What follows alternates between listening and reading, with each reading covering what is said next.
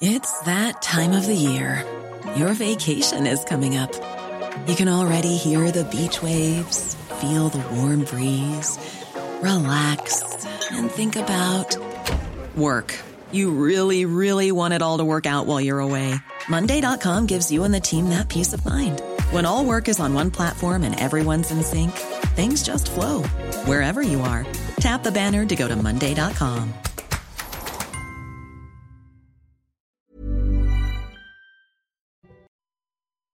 Regardez la matinale de CNews. Merci d'être avec nous. Toute l'équipe est là comme tous les matins. À la une ce matin, des déplacements chahutés pour les ministres. Leurs équipes de sécurité doivent s'adapter. On va vous montrer comment ça se passe. L'État veut lutter contre le versement d'aides sociales qui partent à l'étranger. De quelles aides parle-t-on? De quel montant parle-t-on? On va voir ça dans un instant. L'histoire de Luca a choqué des millions d'internautes. C'est l'histoire d'un adolescent en situation de handicap frappé par des camarades. Sa mère témoigne dans la matinale. Des œuvres d'Agatha Christie réécrites. Quels sont les mots qui gênent? On va voir ça avec Marine Sabourin. Et puis le camping, le camping qui devrait bien tirer son épingle du jeu cet été. Pourquoi je vous dis ça? Parce que les, réservations ont augmenté de 20% cette année par rapport à l'année dernière, vous dira Lomique Guillot. Il devient de plus en plus compliqué d'exercer sa fonction de ministre depuis la promulgation de la loi de réforme des retraites. Les membres du gouvernement ont du mal à, mener leur déplacement à bien. Hein. Oui, le lieu et l'heure de leur visite sont publiés sur les réseaux sociaux. Résultat, des comités d'accueil pour le moins mouvementés les attendent sur place. Michael Dos Santos. C'est sous les huées, protégés par des policiers, que Jean-Christophe Combe et Geneviève Dariussec ont dû quitter la CAF à Paris. Quelques minutes auparavant, des opposants à la réforme des retraites avaient tenté de s'introduire dans les locaux. Un cas, loin d'être isolé, quelques heures plus tard, une autre ministre a elle aussi bénéficié d'un comité d'accueil. Je recevais euh, la ministre Isabelle Rome à Noisy-le-Grand en Seine-Saint-Denis à l'entrée de la salle euh, à Noisy-le-Grand, on a été euh, non pas bloqué, hein, mais il y avait effectivement un petit groupuscule, je dirais, d'une dizaine de personnes, manifestement d'extrême gauche.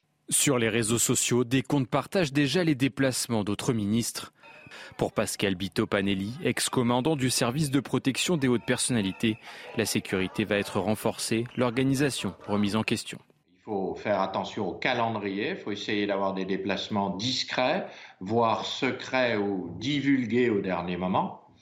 Il faut être plutôt sur le fait de privilégier les rendez-vous dans les préfectures ou dans les ministères où, par définition, il est plus facile de sanctuariser euh, le, déplacement et essayer d'éviter les déplacements terrain. En déplacement en Seine-Saint-Denis, Emmanuel Macron n'a pas été freiné lors de sa visite. Environ 200 manifestants l'ont accueilli à distance grâce à un important dispositif de sécurité. À Dijon, une ministre a dû annuler tout bonnement son déplacement à cause de menaces sérieuses de la part des syndicats. Il s'agit d'Agnès Firmin-Lebaudot, ministre de l'Organisation territoriale et des professions de santé. Oui, elle devait participer à une conférence publique sur la fin de vie demain. Le député Renaissance de la Côte d'Or, Didier Martin, a annoncé euh, qu'il était contraint de reporter cet événement pour qu'il puisse se passer dans de bonnes conditions. Et puis un comité de mauvais accueil attendait Emmanuel Macron hier à Saint-Denis. Près de Paris, le chef de l'État a assisté à un concert à la maison, de la Légion d'honneur de Saint-Denis.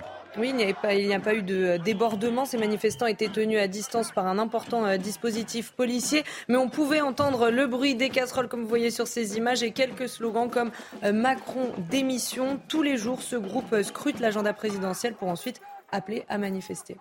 Pendant son allocution, Emmanuel Macron a promis, a promis des annonces fortes contre les fraudes sociales. Et hier, Bruno Le Maire a euh, remis une pièce dans la machine. Il en a reparlé. Le ministre de l'économie qui a dénoncé un certain ras-le-bol des Français. Hein. Oui, un ras-le-bol des Français contre ces personnes qui perçoivent des aides sans y avoir droit et qui les, qui les renvoient au Maghreb ou ailleurs. Alors concrètement, euh, qu'en est-il? On voit ça avec euh, Michael Dos Santos.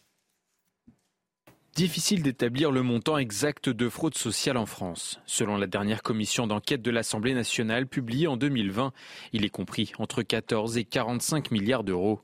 Une fourchette dont la Caisse nationale d'assurance maladie a retenu le chiffre le plus élevé. Côté fraudeurs, ils ont de multiples profils, des professionnels de santé, des délinquants spécialisés dans le pillage de fonds publics ou encore des fraudeurs occasionnels. Viennent ensuite les cas auxquels a pu faire référence Bruno Le Maire. Ceux des personnes qui ne remplissent pas les critères comme les immigrés clandestins avec de faux papiers ou encore des fraudeurs à l'obligation de résidence. Des prestations sociales qui terminent souvent à l'étranger. Nos compatriotes en ont ras-le-bol. Ils n'ont aucune envie de voir que des personnes peuvent bénéficier d'aide, les renvoyer au Maghreb ou ailleurs, alors qu'ils n'y ont pas le droit. Quelle que soit la manière, la fraude sociale est une réalité. D'après la Cour des comptes, la France dénombrait 67 millions d'habitants en 2020 pour un peu plus de 75 millions d'assurés sociaux. Voilà, Jean-Luc Mélenchon a réagi aux propos de, Bruno Le Maire sur Twitter. Hein. Oui, regardez, chers compatriotes musulmans et originaires comme moi du Maghreb, préparez-vous pour faire euh, diversion. Le gouvernement annonce par la voix de Bruno Le Maire une nouvelle campagne pour vous montrer du doigt sans froid. L'opposition cherche à abroger la réforme des retraites. Après les parlementaires socialistes, le groupe centriste Lyot, dont on a beaucoup parlé, veut déposer une proposition de loi en ce sens pour abroger la réforme des retraites, Florent Tardif? Oui, une loi ne peut être abrogée que par une autre loi. C'est en ce sens que les députés euh, Lyot vont déposer un texte visant à remettre en cause la loi euh, sur la réforme des retraites promulguée la semaine prochaine. Le texte en cours d'écriture sera euh, débattue lors de leur niche parlementaire le 8 juin prochain. Une niche parlementaire, Romain, permet à un groupe de fixer l'ordre du jour. C'est pour cela euh, que euh, cette proposition a plus de chances d'être euh, débattue à l'Assemblée nationale que celle faite par les socialistes, puisque leur niche est déjà passée. Aujourd'hui, afin d'obtenir une majorité euh, de députés prêts à voter ce texte, euh, les députés Lyot hésitent entre deux options soit proposer une abrogation globale de la loi, soit abroger uniquement l'article qui concerne le recul de l'âge légal de départ à la retraite. Ainsi, ils espèrent, vous l'avez compris, contrecarrer les plans de l'exécutif après l'échec récemment de leur motion de censure à l'Assemblée nationale. Le seul petit point qu'il ne faut pas omettre, Romain, c'est que si le texte est voté à l'Assemblée nationale, qu'il passe, il faudra qu'il passe également au Sénat, ce qui sera beaucoup plus compliqué, vous l'imaginez bien. Merci beaucoup Florian Tardif, ce témoignage bouleversant à présent qu'on vous diffuse ce matin, celui d'une mère qui raconte l'agression subie par son fils handicapé, c'était le 24 janvier dernier, devant le collège de Saint-Amand-Montrond, c'est dans le Cher. Et la scène révoltante a été euh, filmée et publiée sur les réseaux sociaux. On voit euh, Luca, élève euh, en classe de troisième, se faire rouer de coups par un autre élève de l'établissement. Sa mère demande à ce que justice soit faite. Augustin Donadieu et Somaya Labidi. Ce sont des images insoutenables. Luca, 15 ans, en situation de handicap, frappé à la sortie de son collège par un camarade qu'il avait déjà signalé à un surveillant. Bah, Luca est retourné voir euh, le même surveillant. Le surveillant lui a dit bah, écoute, euh, hier, euh, voilà, il n'était pas là, il t'a rien fait, donc je vois pas pourquoi la soirée il ferait quelque chose. Vas-y, rentre chez toi. Il est en train de Sous les regards moqueurs de ses camarades, Luca, blessé, ne tient plus debout. Mais il tient plus debout. Il a eu une fracture du nez avec déviation de la cloison nasale, donc il s'est fait opérer une semaine après. Euh, il a eu entorse au niveau des cervicales, donc il a porté une mineure pendant un bon mois facile.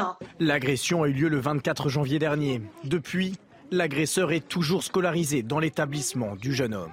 Il n'a pas pu reprendre l'école tout en sachant que l'agresseur, euh, euh, donc deux jours après l'agression, est revenu à l'école comme si de rien n'était en fait.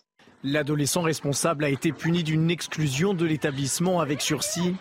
La famille de Luca a porté plainte. Une enquête de gendarmerie a été ouverte. Voilà, et la maman de Luca sera en direct avec nous à 7h moins le quart, euh, en direct ce matin dans la matinale.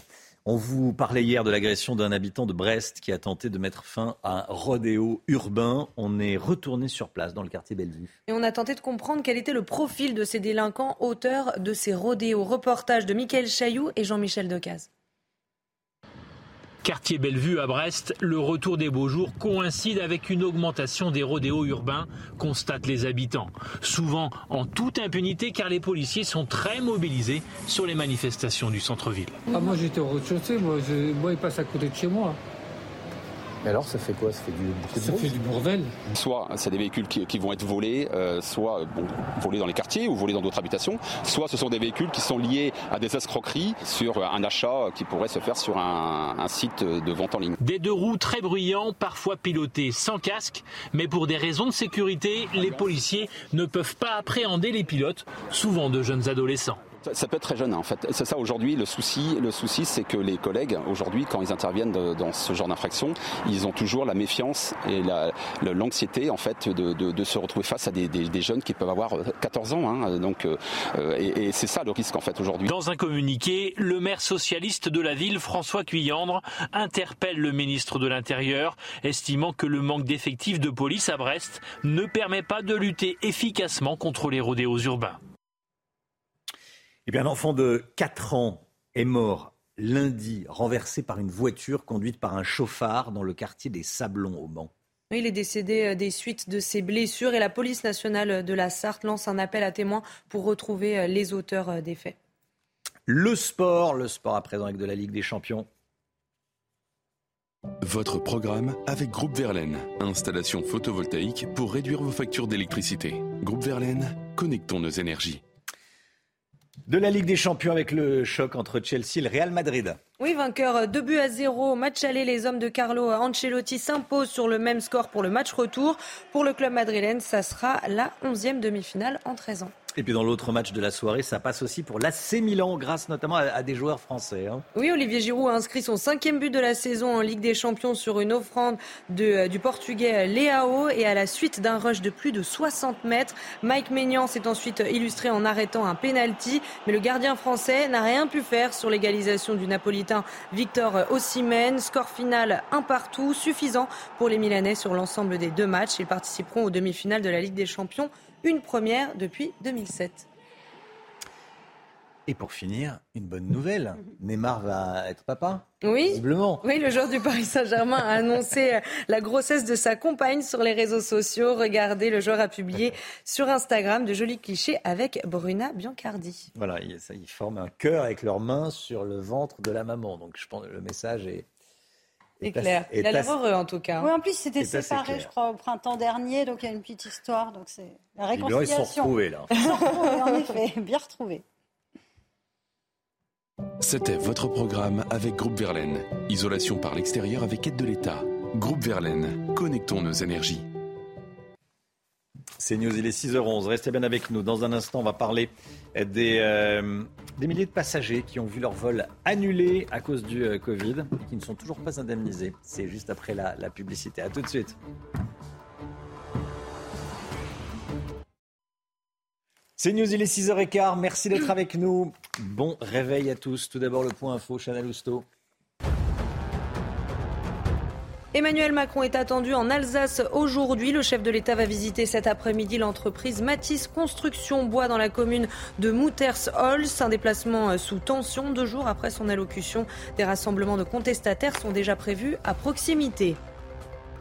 Un salarié qui abandonne son poste ne sera plus licencié mais considéré comme démissionnaire. Un décret a été euh, publié hier, ce qui veut dire en clair que ce salarié n'aura plus droit à l'assurance chômage. Il reste quelques exceptions en cas de maladie, d'exercice du droit de retrait ou encore de grève. 123 000 abandons de poste ont été recensés l'année dernière. Et puis 82 000 demandes de retrait de contenu pédopornographique ou terroristes ont été recensées l'année dernière. Il s'agit de photos, de vidéos, mais aussi de propos. Ce chiffre reflète la forte présence de ces contenus en ligne. Et selon l'ARCOM, une large part de ces contenus est bloquée en amont par les systèmes de détection automatique des plateformes. Vous vous en souvenez, pendant la, la, pandémie de Covid, des milliers de passagers avaient vu leurs vols annulés. C'est peut-être votre cas. Tout le monde s'en souvient. Trois ans plus tard, certains de ces passagers n'ont toujours pas été remboursés. Trois ans plus tard. Oui, c'est le cas de Karine qui devait aller à Los Angeles en août 2020 avec sa famille. Elle n'a jamais été remboursée de son vol retour qui lui a quand même coûté 3800 euros. Marine Sabourin. Ah oui. Ils sont des milliers à ne pas avoir été indemnisés. Leur vol a été annulé durant la crise du coronavirus, mais depuis les compagnies aériennes font la sourde oreille. Karine et sa famille devaient partir aux États-Unis en août 2020. Le voyage est finalement annulé et trois ans plus tard, elle n'a toujours pas été remboursée des billets retour. Nous avons euh, effectué toutes les démarches possibles, à savoir au début bah, des mails. Nous avons eu plusieurs appels téléphoniques aussi. qui nous faisaient un petit peu euh, patienter, patienter pour voir si on allait un petit peu abandonner. 3800 euros, c'est quand même une somme. Euh, on avait vraiment économisé pour se payer le voyage de nos rêves à Los Angeles avec les adolescents. Et du coup, bah, pour l'instant, il faut rééconomiser pour pouvoir euh, repartir un jour. Une situation qui s'éternise malgré les relances. les mails, à chaque fois, je me demande s'ils les lisent parce qu'à chaque fois, c'est une réponse automatique. Oui, nous faisons remonter l'information. Euh, oui, mais non. Les compagnies aériennes ont pourtant l'obligation de verser une indemnisation sept jours après la date de l'annulation. Selon le rapport du médiateur du tourisme et du voyage, les litiges ont explosé en 2020 avec plus de 18 000 signalements, une hausse de 111% par rapport à 2019. Voilà, faut être patient. Hein. Faut être patient. La, politique, un long format exceptionnel ce soir sur CNews à 21h, consacré à la première campagne présidentielle d'Éric Zemmour. Il sera diffusé donc euh, ce soir, après l'heure des pros 2, tournage dans les coulisses de cette campagne d'Éric Zemmour, avec l'intervention notamment dans, dans ce long format de Christine Kelly, d'Olivier D'Artigol ou encore d'Éric Nolot. Regardez cet extrait tourné au moment où Éric Zemmour s'est rendu en Arménie. Je voulais vous dire que je suis très heureux d'être là, devant ce, mont Ararat, cette, cette région superbe. Vous avez vu, là, il y a la, la, frontière avec la Turquie, là, il y a le mont Ararat où euh, la légende dit que l'arche de Noé euh, est partie. Vous êtes vraiment euh, à l'aube de l'humanité. On ne se projette pas dans l'avenir. D'ailleurs, on ne comprend rien au présent et à l'avenir et à tout ce qui nous arrive si on n'est pas ancré euh, dans euh, ce passé, ce passé lointain même. Euh, vous savez, je cite souvent la phrase Les morts gouvernent les vivants d'Auguste Comte. Quand je l'ai vu à Villepinte, je me suis dit Oh là, ça y est. Et d'ailleurs, tous les hommes politiques en privé vous diront, parce que je les connais tous, mmh. oh la vache. Oui, ils vous l'ont dit concrètement? Comment? Ils vous l'ont dit? Oui. Je peux vous citer les noms. Bon. Bah, bah, oui, Bruno Retailleau, il l'a pas Est-ce que Bruno Retailleau Attendez, attendez. Non, mais là, vous m'empêchez mon deuxième point. Voilà, long format sur la campagne d'Éric Zemmour. Ce soir, 21h sur CNews.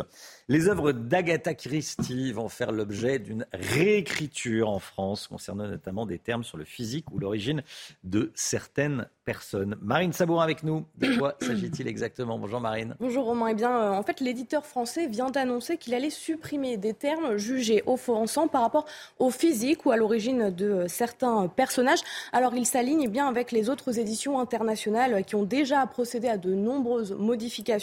Voilà ce que dit d'ailleurs une des porte-paroles du Masque, l'éditeur qui fait partie du groupe Hachette, à nos confrères de l'AFP. Les traductions françaises de l'œuvre d'Agatha Christie font l'objet de révisions habituelles et intègrent au fil des années les corrections demandées par Agatha Christie Limited, c'est la société qui gère l'œuvre de l'écrivaine, s'alignant ainsi sur les autres éditions euh, internationales. Alors récemment, un comité de lecture britannique a donc réécrit certains passages des enquêtes d'Hercule Poirot et de Miss Marple, publiées initialement en 1920 et en 1976. L'éditeur a notamment modifié ou retiré des descriptions de certains personnages, par exemple dans Mort sur le Nil, publié en 1937, où le personnage de Mrs. Allerton se plaignit d'un groupe d'enfants et se moquait de leur nez, ou dans la mystérieuse affaire de Styles, écrit en 1920, dans lequel Hercule Poirot soulignait qu'un autre personnage était, je cite, un juif. Alors ce n'est pas la première fois euh, que les livres d'Agatha Christie sont modifiés. En 2020, le roman policier Les Dix Petits Nègres, un des plus lus et un des plus vendus au monde, a été rebaptisé. Ils étaient dix. La décision avait été prise à l'époque par le petit-fils d'Agatha Christie. Ce changement avait déjà été opéré au Royaume-Uni dans les années 80 et le terme nègre, cité 74 fois dans la version originale, est aujourd'hui totalement supprimé de l'édition française. Merci beaucoup Marine Sabourin. le mémorial d'Auschwitz recadre ses visiteurs au comportement irrespectueux et on comprend pourquoi. Le 5 avril dernier, une Britannique a publié une photo qu'on va voir sur son compte Twitter. On la voit posée de façon extrêmement euh, euh, inappropriée devant l'entrée du camp d'extermination nazi. Elle est assise tout sourire sur les rails. Euh, je vous rappelle que dans ce camp, plus d'un million de personnes, hommes, femmes et enfants, ont été assassinés pendant la Seconde Guerre mondiale. C'est évidemment pas une attitude appropriée. Les Biden, on connaît la feuille d'imposition et les revenus des Biden. Oui, alors le couple Biden a gagné plus de 579 000 dollars l'année dernière, c'est ce qu'a annoncé la mmh. Maison-Blanche hier. Le président américain et son épouse ont également payé près de 170 000 euh, dollars d'impôts. Le communiqué insiste sur l'engagement de transparence du démocrate de 80 ans, à l'inverse de son prédécesseur Donald Trump, qui avait payé seulement 750 dollars d'impôts en 2017. Donc 580 000 dollars de revenus pour les Biden, 180 000 dollars d'impôts, un peu plus de 162 000. Ce sont, euh, c'est C'est très transparent. Hein. Très transparent, c'est tout. On sait tout. On sait tout. Euh, un squelette complet de T-Rex vendu aux enchères.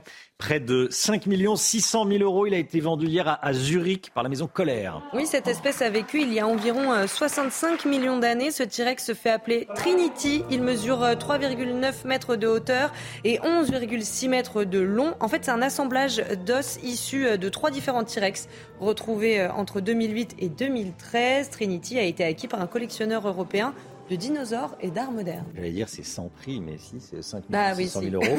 En prix. Mais Pas de euh, rapport avec Joe Biden qu'on a vu juste avant. hein. Oh. faites de référence à quoi? À son âge. C'est ce que j'avais cru comprendre. Mais En toute élégance. Le T-Rex- en toute élégance. Le T-Rex est un petit peu plus âgé, il me semble. Légèrement.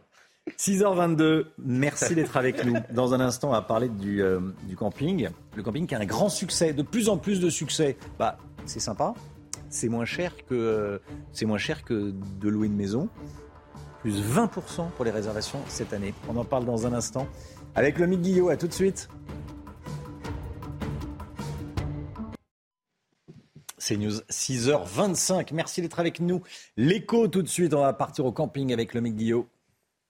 Votre programme avec IG. IG, bien plus que du trading. Une équipe d'experts à vos côtés.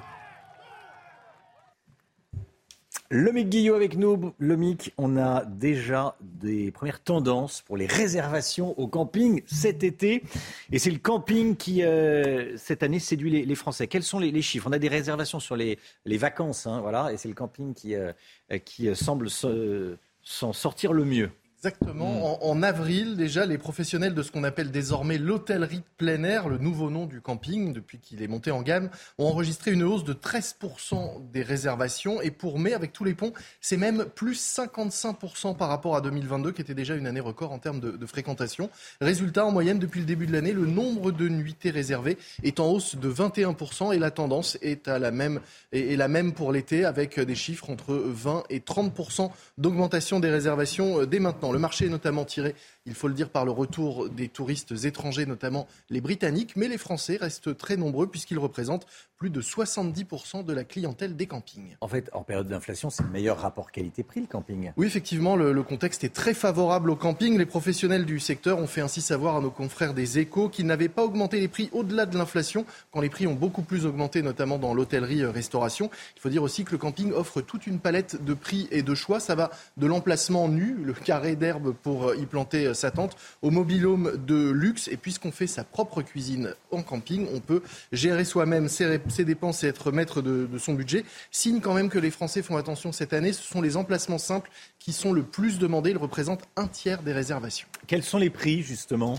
Je disais, ils sont très variables. Ça peut aller de 10 euros la nuit pour deux euh, dans une tente, dans un camping à la campagne en basse saison, jusqu'à 1000 euros pour un bungalow euh, de luxe avec euh, son spa privé euh, en plein été au bord de la mer. 1000 Mais si on euros la nuit? La nuit. La nuit pour un, un- les, les bungalows les plus luxueux en bord de mer en été, ce Hmm. sont les prix, oui, effectivement. Euh, mais si on prend les prix moyens, ils sont de 190 euros pour une C'est le semaine. bungalow un- toute option. Ah, c'est tout, là. Vous Ah avez oui. le, le Pour 1000 euros la barbecue de nuit, luxe et le jacuzzi sur la ah oui, terrasse. oui, d'accord, oui. Si on prend les prix moyens, ils sont de 190 euros pour une semaine sur un emplacement nu pour 4 personnes, Mm. 490 euros pour une semaine cette fois-ci pour un hébergement type mobilhome. Voilà, vous n'avez plus qu'à aller euh, planter votre tente. C'était votre programme avec IG. IG, bien plus que du trading. Une équipe d'experts à vos côtés. Voilà le succès du, du camping cette année. 6h28, le temps tout de suite, Alexandra Blanc. La météo avec Groupe Verlaine. Installation photovoltaïque pour réduire vos factures d'électricité. Groupe Verlaine, connectons nos énergies. Le temps avec vous, Alexandra, la météo. On parle ce matin de la sécheresse. Elle reste très préoccupante en Méditerranée, notamment à Marseille. Vous avez des chiffres hein Oui, notre chiffre du jour, 23,3 mm de pluie seulement du côté de Marseille depuis le début de l'année euh, 2023. C'est bien trop peu la sécheresse qui donc devient inquiétante dans le sud-est avec, a priori, normalement à cette période de l'année, nous devrions avoir eu 140 mm de pluie à Marseille. On en est bien loin avec seulement 23,3 mm de pluie. Donc il n'a quasiment pas plu à Marseille depuis le début de l'année 2023. La sécheresse qui est donc très préoccupante sur les régions méridionales. C'est beaucoup mieux en revanche sur le nord-ouest où il a beaucoup plu au mois de mars notamment. Alors au programme, eh bien aujourd'hui un temps assez mitigé sur les régions de l'Est avec localement quelques bandes brouillard, quelques brouillards également en allant euh, près des côtes de la Manche, mais partout ailleurs, globalement de bonnes conditions. C'est d'ailleurs la plus belle journée de la semaine. Dans l'après-midi, ça va un petit peu s'ennuager euh, sur les régions du nord, notamment au nord de la Loire. On retrouvera également quelques poches nuageuses sur le massif central ou encore sur les Alpes, avec toujours un petit peu de neige au-delà de 1800 mètres d'altitude. Mais globalement, les conditions météo restent très agréables, avec toujours cette bise qui souffle près des côtes de la Manche. Les températures, températures assez douces ce matin, 9 à Paris, 6 en Bourgogne et dans l'après-midi, c'est le Rodou avec localement 20 degrés en région parisienne ou encore à Tours et vous aurez localement jusqu'à 24 degrés pour le Bordelais. C'était la météo avec Groupe Verlaine. Isolation par l'extérieur avec aide de l'État. Groupe Verlaine, connectons nos énergies. CNews, il est 6h30. Merci d'être avec nous et d'avoir choisi CNews pour démarrer cette journée. L'équipe est là, comme tous les matins. À la une ce matin, les casseurs lyonnais qui ont commis des dégâts. Des dégâts qui vont coûter cher à la ville. On a rencontré des habitants, des lyonnais, en colère. Vous allez voir. Emmanuel Macron reprend ses déplacements en région. Le président de la République sera aujourd'hui en Alsace, demain dans l'Hérault sur le thème de l'éducation, des déplacements sensibles dans la période actuelle. L'inflation des produits alimentaires devrait continuer à grimper d'ici à l'été. On va voir quels sont les produits les plus touchés. La mère de Luca témoigne ce matin dans la matinale. Luca, collégien de 15 ans en situation de handicap, qui a été frappé par un élève qui est toujours scolarisé dans le collège. Et puis Emmanuel Macron, qui chante des chants pyrénéens dans la rue après la diffusion de son discours lundi soir dans Paris. Ça fait beaucoup jaser. On va y revenir avec Florian Tardif. On vous montrait hier les images des débordements à Lyon après l'allocution d'Emmanuel Macron. Aujourd'hui, les, les, dégâts sont importants. Et vous allez voir que commerçants et riverains sont excédés par ces manifestations sauvages. Reportage d'Olivier Madinier et Maureen Vidal. Deux jours après, riverains et commerçants sont toujours sous le choc. Suite aux nombreuses dégradations après l'allocution du président de la République, tous sont excédés par ces manifestations sauvages à répétition. Et moi, je n'en peux plus. Euh, moi, j'habite donc sur la place Saint-Denis, mais mes fenêtres donnent sur la, sur la rue Terme. C'est nous qui payons. Hein. Il ne faut pas, faut pas se leurrer. Donc, si j'avais assisté à tous ces débordements, j'aurais été vraiment apeuré, en effet. On n'a pu que constater les dégâts, à savoir une agence complètement explosée, vitrine brisée, euh, tag contre la vitrine. Alors, on n'est que les victimes, pauvres victimes collatérales de, de, de débats actuels. Des commerces, des voitures et même la mairie ont été pris pour cible. Des dégâts que le maire adjoint écologiste de Lyon condamne, en ciblant toutefois un coupable. Aujourd'hui, il y a une grande responsabilité euh, sur ces violences de la part du président de la République et du gouvernement. Et euh, pour autant, euh, il faut aussi condamner ces casseurs qui veulent simplement détruire pour détruire. Et moi, j'en appelle à la désobéissance et surtout pas à la violence. Suite à ces débordements, le maire du 6e, l'un des arrondissements de Lyon les plus dégradés, réclame une réunion d'urgence entre les élus de la ville et la préfète du Rhône.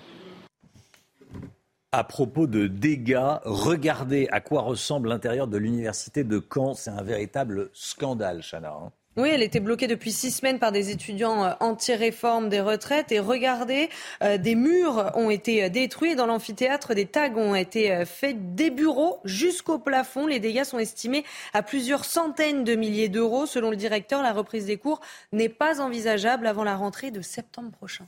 Des centaines de milliers d'euros de, de, dégâts. Peut-être qu'il y aura une enquête euh, et on saura qui a commis ça pour euh, éventuellement euh, qu'il rembourse, qu'il casse paye. On verra. Des centaines de milliers d'euros de dégâts. À ce jour, ça va être payé par la collectivité, hein, bien sûr. Emmanuel Macron est attendu en Alsace aujourd'hui. Le chef de l'État va visiter cet après-midi l'entreprise Matisse Construction Bois dans la commune de Muttersholz. Et des rassemblements de contestataires sont déjà prévus à proximité. Alors quel accueil compte-t-il lui réserver? On voit ça avec Thibault Marcheteau et Augustin Donadieu. C'est dans ce village d'Alsace de 2200 âmes qu'est attendu Emmanuel Macron dans la journée. Le chef de l'État visitera cette entreprise spécialisée dans la construction en bois et intervenant sur plusieurs chantiers pour les JO 2024. Un déplacement préparé tellement discrètement que même le maire ignorait sa venue jusqu'à hier. Là, je suis un peu surpris parce que on est, la mairie n'est absolument pas dans le coup. Quoi. Hein. Il, y aura, il, y aura, sûrement des petits comités d'accueil, il y aura sûrement une expression euh, syndicale, euh, oui. Du côté des habitants, passé l'étonnement. Je reviens pas qui vient à Mutterscholz, quoi.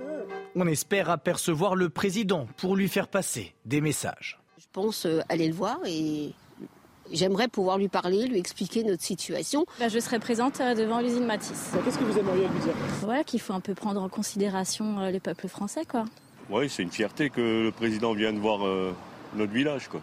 L'intersyndicale a appelé dans un communiqué à un rassemblement à midi à Muttersols, demandant aux manifestants de se munir de casseroles ou de couvercles pour, selon leurs mots, mieux se faire entendre et montrer que la page des retraites est loin d'être tournée. Voilà, Emmanuel Macron se rendra demain dans l'Hérault avec le ministre de l'Éducation Papendiaï, le chef de l'État qui sera en visite dans un collège de Ganges. Il échangera avec des professeurs, euh, des élèves et des parents d'élèves pour préparer la rentrée scolaire de l'année prochaine. Marlène Schiappa, dans la tourmente, elle doit fournir des explications aujourd'hui au Sénat concernant le fonds Marianne. Oui, un fonds censé financer des associations qui luttent contre l'islamisme. Et vous allez voir, cet argent serait très mal distribué, pour ne pas dire détourné. Toutes les explications de Gauthier Lebret. Est-ce un nouveau scandale d'État? C'est la question que se posent des sénateurs de gauche, des députés insoumis ou du Rassemblement national. Après la mort de Samuel Paty, assassiné par un islamiste, Marlène Schiappa lance le fonds Marianne, doté de 2 500 000 euros. Son but Financer des associations qui font la promotion des valeurs de la République et luttent contre les discours séparatistes. Problème, selon plusieurs médias français, cet argent aurait servi quasi exclusivement à quatre structures seulement, qui se seraient partagées 1 300 000 euros. Parmi elles, l'Union des sociétés d'éducation physique et de préparation militaire, principale bénéficiaire du fonds. L'argent n'aurait servi qu'à alimenter un site internet et des publications très peu suivies sur les réseaux sociaux et à rémunérer deux anciens dirigeants. À gauche, le président de la commission des finances du Sénat, le socialiste Claude Rénal, a demandé au gouvernement l'ensemble des documents concernant le fonds Marianne d'ici aujourd'hui, 18 heures au plus tard.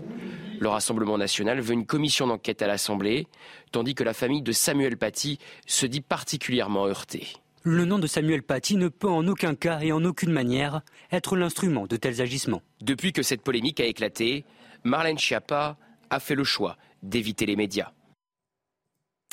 Un changement important sur lequel je voulais qu'on revienne ce matin avec vous, l'ami Guillaume. Depuis hier, un salarié qui abandonne son poste ne sera plus licencié, mais considéré comme démissionnaire. L'ami Guillaume, qu'est-ce que ça change concrètement?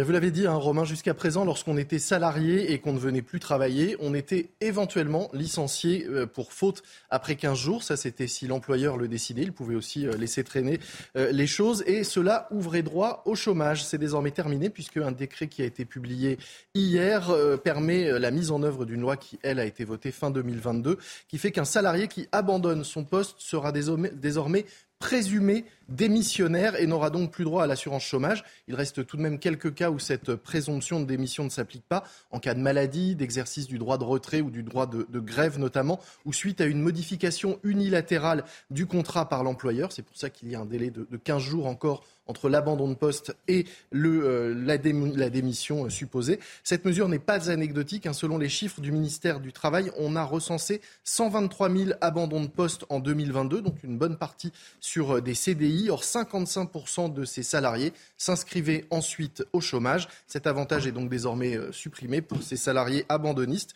qui seront désormais traités comme tous les démissionnaires. Merci beaucoup, Lomic. L'inflation en France face à la hausse des prix, vous êtes nombreux à faire l'impasse sur certains produits quand vous faites vos courses. Une situation qui, vous allez voir, n'est pas prête de s'arranger. Maxime Lavandier et Maureen Vidal. En cette période d'inflation, faire ses courses rime avec concession. Selon l'INSEE, les prix à la consommation ont connu une hausse de 5,7% en un an. Un taux justifié en partie par l'explosion des prix alimentaires qui ont augmenté de 15,9% sur la même période. Et certains produits sont plus impactés que d'autres, comme les fruits et légumes, le pain et les céréales, la viande ou encore les fromages.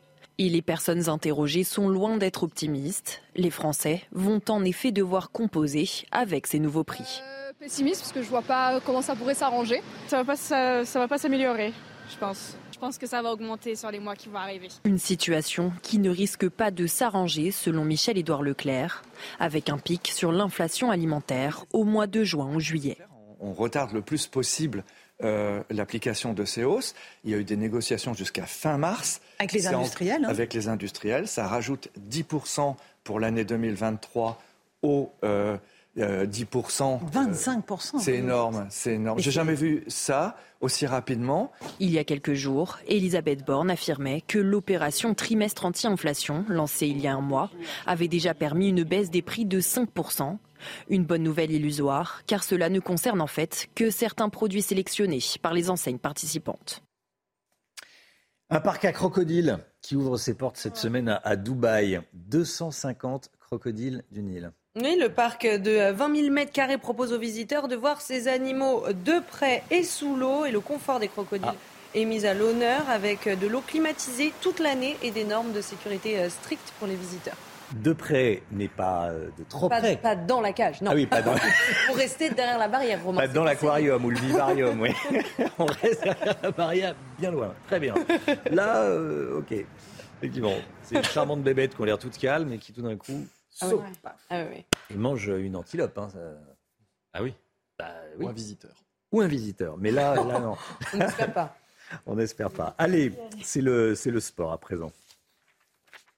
Votre programme avec Groupe Verlaine. Installation photovoltaïque pour réduire vos factures d'électricité. Groupe Verlaine, connectons nos énergies. Le sport avec du football et les quarts de finale, retour de la Ligue des Champions. Oui, le Bayern Munich reçoit Manchester City euh, ce soir. C'est assuré à 21h sur Canal+.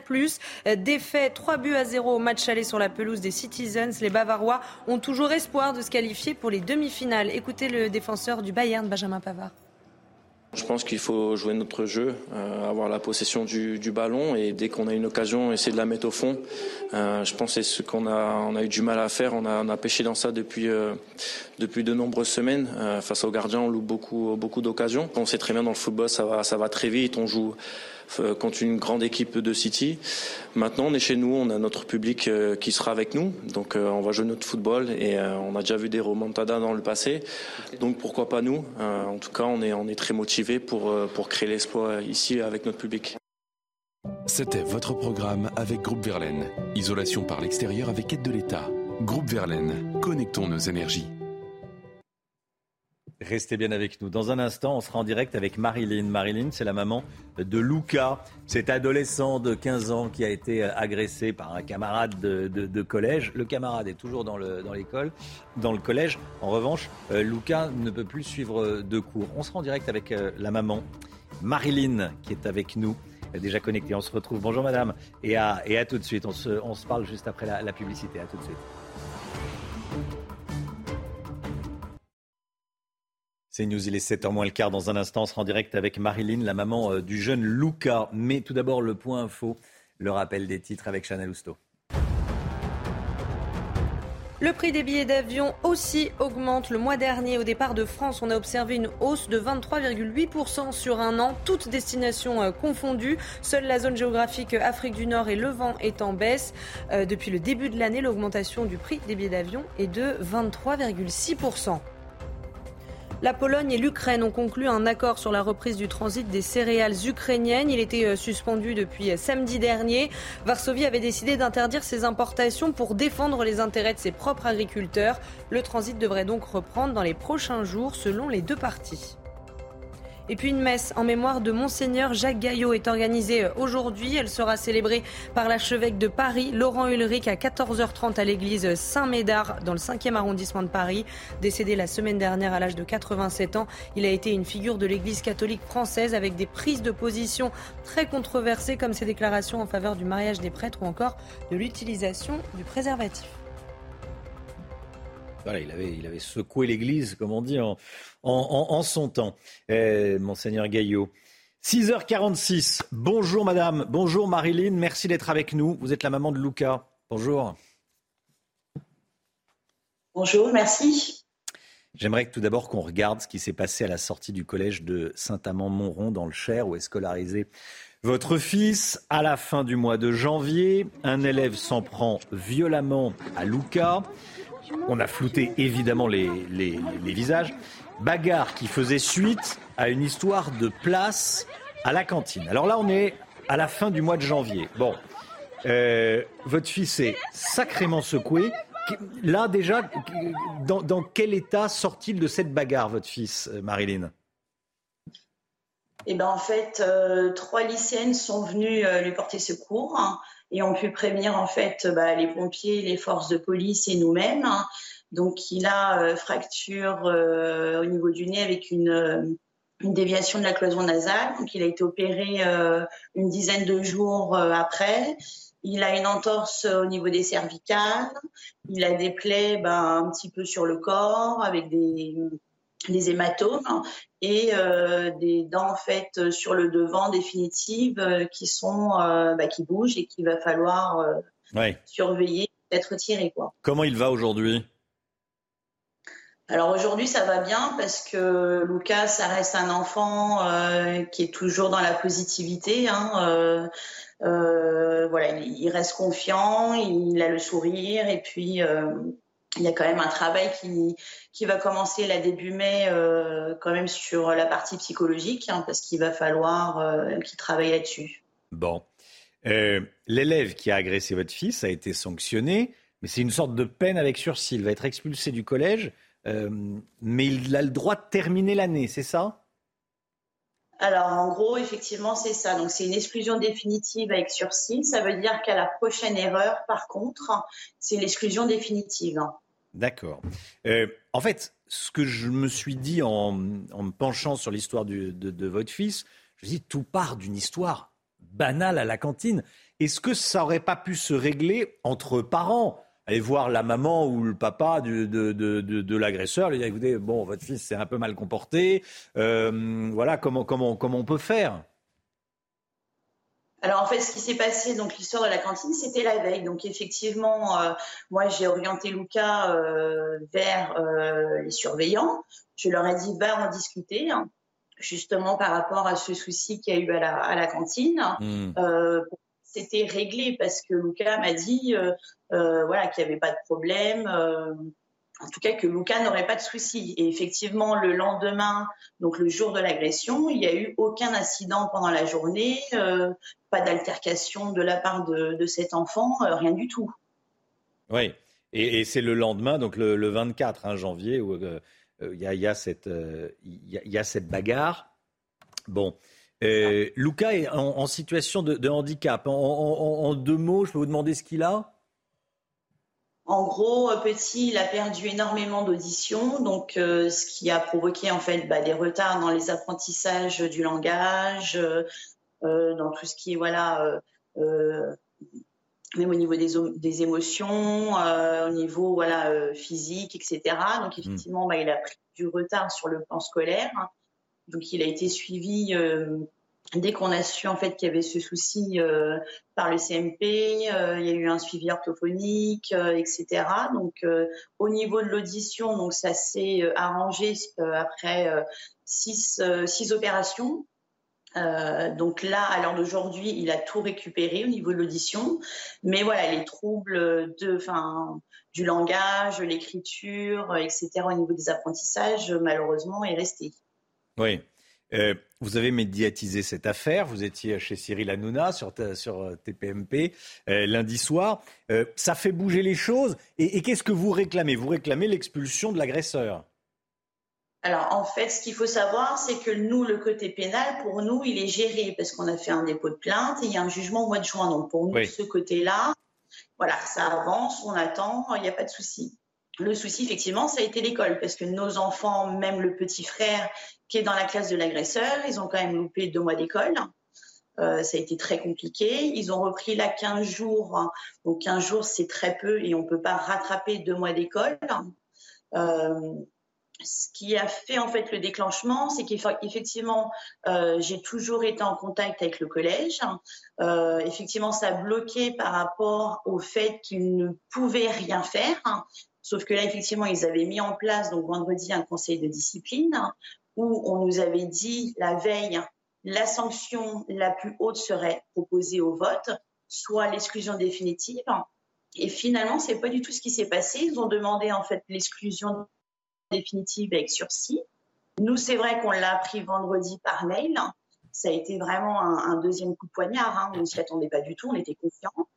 Et effectivement, j'ai répondu en fait à ce mail euh, complètement euh, abasourdi. Avec mon mari, on s'est dit c'est pas possible. Mon fils était en pleurs. Il s'est dit bah voilà, il va revenir à la rentrée. Comment on va faire? Enfin, c'est pas possible. Effectivement, je n'ai pas eu de retour. Et euh, je me suis dit, bah, on tente le tout pour le tout. Hein. on a été quand même obligé de publier cette vidéo qui est quand même horrible. Pour faire hein. pression. enfin, pour, oui, pour qu'on parle de l'affaire.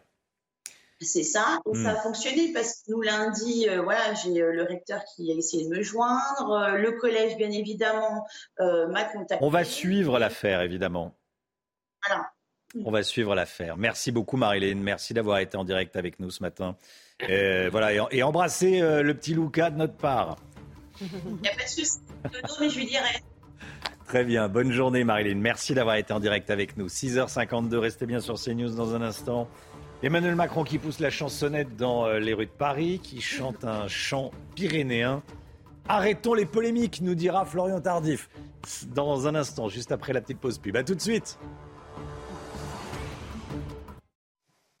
Juste avant l'instant musique, instant chansonnette euh, poussé par le président de la République. Lundi soir, après son allocution, Emmanuel Macron a entonné un chant pyrénéen traditionnel en plein cœur de Paris avec un petit groupe de choristes. On va regarder si vous ne l'avez pas encore vu. Regardez.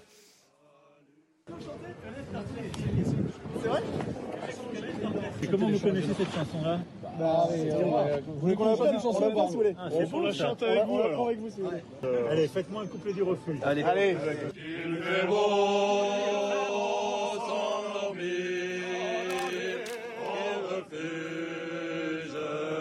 Florian Tardif, la scène paraît effectivement improbable, mais elle s'est bien déroulée quelques heures après la diffusion de l'allocution du président de la République lundi soir à 20h.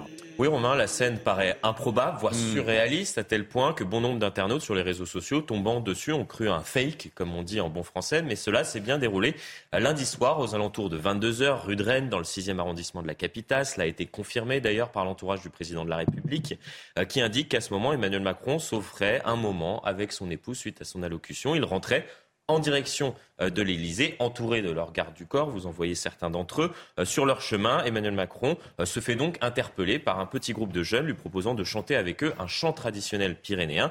C'est ce qu'on a entendu à l'instant sur la vidéo. Il s'agit du refuge de Michel Etcheverry, une chanson que le président connaît, qu'il avait déjà entonnée l'été dernier lors d'une étape du Tour de France dans les Pyrénées. L'histoire aurait pu s'arrêter là, Romain, un temps suspendu donc entre le président et un groupe de choristes au plein cœur de la capitale, mais non, pourquoi, Romain? Car Emmanuel Macron a pu se remémorer les paroles grâce à une application ouverte sur un téléphone qu'on lui brandit. Vous le voyez très clairement euh, sur cette vidéo. Il s'agit de l'application Canto, une application qui permet de retrouver les paroles de chants traditionnels, de les chanter à la manière d'un karaoké. Donc le problème, euh, c'est que l'association à l'origine de l'application est soupçonnée de lien avec l'extrême droite. Vous la voyez, la polémique, n'est-ce pas, Romain? Ça ne devrait pas être une polémique selon vous, Florian? Non, non, et non, sans faire du Thatcher, Romain, il n'y a pas lieu d'en faire une telle polémique. Premièrement, le lien qui est fait entre les fondateurs de cette application proche euh, de l'extrême droite et ces jeunes choristes du cœur Saint-Longin n'est pas avéré.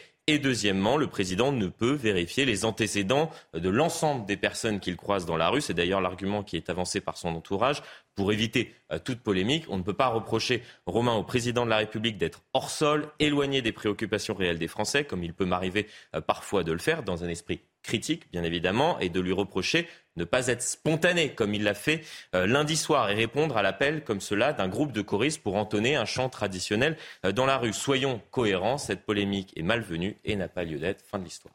Florian Tardif, merci Florian. 8h15, Clément Beaune, ministre délégué au transport, sera l'invité de Laurence Ferrari. Tout de suite, l'instant musique. Pas l'instant musique présidentielle, l'instant musique tout court. Hein.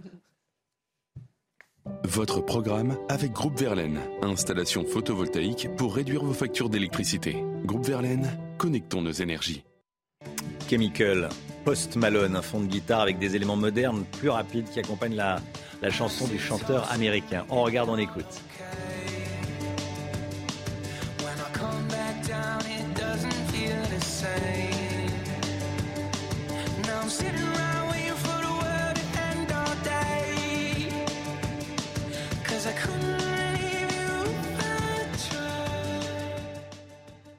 C'était votre programme avec Groupe Verlaine. Isolation par l'extérieur avec aide de l'État.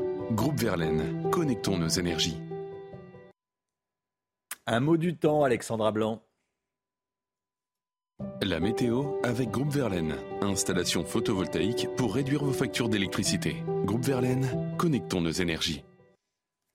Quel est le programme du jour, Alexandra? Eh bien, aujourd'hui, c'est la plus belle journée de la semaine. Ce matin, globalement, de bonnes conditions. On a seulement quelques bandes brouillard entre la Bourgogne et le nord-est. Et dans l'après-midi, eh bien, le temps va s'ennuager, notamment sur les régions du nord, principalement entre le bassin parisien, le nord ou encore le nord-est. Cet après-midi, on retrouvera en revanche un temps beaucoup plus lumineux autour du golfe du Lion ou encore pour le Pays Basque cet après-midi, avec donc des conditions météo plutôt agréables aujourd'hui. Côté température, eh bien, c'est plutôt doux ce matin, 9 à Paris, 6 degrés pour le Pays Basque. Et dans l'après-midi, eh bien, c'est le Grand Rodou, 24 à Bordeaux, 23 degrés à Toulouse ou encore 20 degrés du côté de Paris. C'était la météo avec Groupe Verlaine. Isolation par l'extérieur avec aide de l'État. Groupe Verlaine, connectons nos énergies. Merci d'être avec nous. Merci d'avoir choisi CNews pour démarrer cette journée. L'équipe est là, comme tous les matins. À la une, des déplacements chahutés pour les ministres. Leurs équipes de sécurité doivent s'adapter. On va vous montrer comment ça se passe. L'État veut lutter contre le versement d'aides sociales qui partent à l'étranger. De quelles aides parle-t-on? De quel montant parle-t-on? On voit ça dans un instant avec l'un des meilleurs spécialistes, Charles Prats, délégué de l'Association professionnelle des magistrats. Le Sénat lance une consultation en ligne sur le sujet des zones à faible émission. Les débats commencent dans l'hémicycle. Pierre Chasseret avec nous. Il devient de plus en plus compliqué d'exercer sa fonction de ministre. Depuis la promulgation de la réforme des retraites, les membres du gouvernement ont du mal à mener leur déplacement à bien. Oui, puisque le lieu et l'heure de leur visite sont publiés sur les réseaux sociaux. Résultat, des comités d'accueil pour le moins mouvementés les attendent sur place. Michael Dos Santos. C'est sous les huées, protégés par des policiers, que Jean-Christophe Combe et Geneviève Dariussec ont dû quitter la CAF à Paris. Quelques minutes auparavant, des opposants à la réforme des retraites avaient tenté de s'introduire dans les locaux. Un cas, loin d'être isolé, quelques heures plus tard, une autre ministre a elle aussi bénéficié d'un comité d'accueil. Je recevais euh, la ministre Isabelle Rome à Noisy-le-Grand en Seine-Saint-Denis à l'entrée de la salle euh, à Noisy-le-Grand, on a été euh, non pas bloqué, hein, mais il y avait effectivement un petit groupuscule, je dirais, d'une dizaine de personnes, manifestement d'extrême gauche. Sur les réseaux sociaux, des comptes partagent déjà les déplacements d'autres ministres. Pour Pascal Bito-Panelli, ex-commandant du service de protection des hautes personnalités, la sécurité va être renforcée, l'organisation remise en question. Il faut faire attention au calendrier, il faut essayer d'avoir des déplacements discrets, voire secrets ou divulgués au dernier moment. Il faut être plutôt sur le fait de privilégier les rendez-vous dans les préfectures ou dans les ministères où, par définition, il est plus facile de sanctuariser euh, le, déplacement et essayer d'éviter les déplacements terrain. En déplacement en Seine-Saint-Denis, Emmanuel Macron n'a pas été freiné lors de sa visite. Environ 200 manifestants l'ont accueilli à distance grâce à un important dispositif de sécurité. À Dijon, une ministre, en l'occurrence, a dû annuler son déplacement à cause de menaces sérieuses. Il s'agit d'Agnès Firmin-Lebaudot, ministre de l'organisation territoriale, des menaces proférées par des syndicats.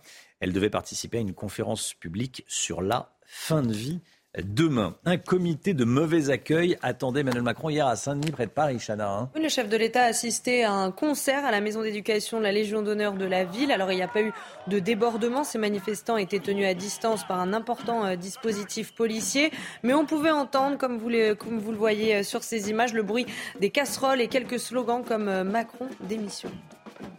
L'opposition cherche à abroger la réforme des retraites après les parlementaires socialistes. Le groupe centriste Lyot veut déposer une proposition de loi en ce sens, Florian Tardif. Hein. La bataille contre la réforme des retraites n'est pas finie. Elle va continuer jusqu'au 8 juin prochain. Vous allez très clairement comprendre pourquoi. Tout simplement parce que pour pouvoir abroger une loi, il faut proposer une nouvelle loi. C'est ce que souhaitent faire les députés euh, Lyot dans le cadre de leur niche parlementaire qui aura donc lieu le 8 juin euh, prochain. Ils vont euh, déposer un, un texte afin d'abroger complètement la réforme donc promulguée la semaine dernière par Emmanuel Macron, soit euh, proposer un texte permettant l'abrogation uniquement de l'article phare de la réforme, celui qui concerne euh, le recul de l'âge légal de départ à la retraite de 62 à 64 ans. Ils espèrent, ils espèrent ainsi contrecarrer les plans de l'exécutif, vous l'avez compris, après l'échec de leur motion de censure au mois de mars dernier. Le seul petit point qu'il ne faut pas omettre au milieu de tout ça, c'est que si le texte est bien voté à l'Assemblée nationale, ce qui est une possibilité, il faudra ensuite qu'il soit voté par le Sénat. Et cela sera plus compliqué euh, pour les députés Lyotte.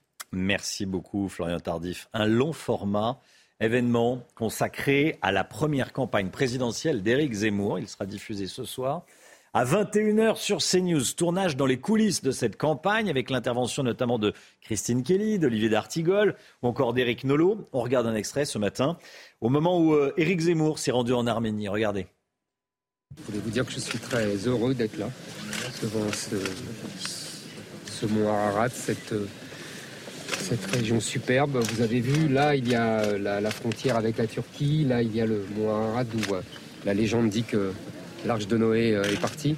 Vous êtes vraiment euh, à l'aube de l'humanité. On ne se projette pas dans l'avenir. D'ailleurs, on ne comprend rien au présent et à l'avenir et à tout ce qui nous arrive si on n'est pas ancré euh, dans euh, ce passé, ce passé lointain même.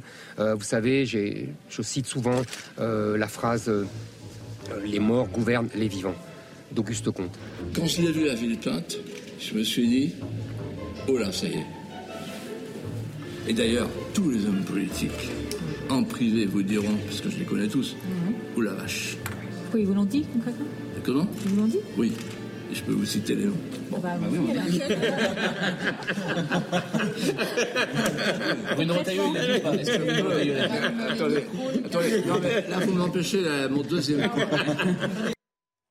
Voilà, long format sur la première campagne présidentielle d'Éric Zemmour. Ce soir, à 21h sur CNews, les Biden ont gagné 579 000 dollars en 2022. Si je vous le dis, c'est parce que c'est eux qui l'ont euh, annoncé. Tout est transparent. Hein. Oui, le président américain et son épouse ont également payé près de 170 000 dollars d'impôts. Le communiqué insiste sur l'engagement de transparence du démocrate de 80 ans, à l'inverse de son prédécesseur, Donald Trump, qui avait payé seulement 750 dollars d'impôts en 2017. C'était pendant sa première année à la Maison-Blanche. La Ligue des Champions et le choc entre Chelsea et le Real Madrid.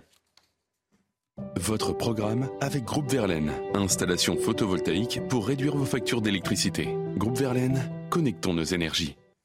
Vainqueur de but à zéro au match aller, les hommes de Carlo Cenotti s'imposent sur le même score pour le match retour. Oui, pour le club madrilène, ce sera la 11e demi-finale en 13 ans. Et puis dans l'autre match de la soirée, ça passe aussi pour l'AC Milan grâce notamment à des joueurs français. Olivier Giroud a inscrit son cinquième but de la saison en Ligue des Champions sur une offrande du Portugais Léao et à la suite d'un rush de plus de 60 mètres. Mike Maignan s'est ensuite illustré en arrêtant un penalty, mais le gardien français n'a rien pu faire sur l'égalisation du Napolitain Victor euh, Osimhen. Score final un partout, mais c'est suffisant pour les Milanais sur l'ensemble des deux matchs. Ils participeront aux demi-finales de la Ligue des Champions, une première depuis 2007.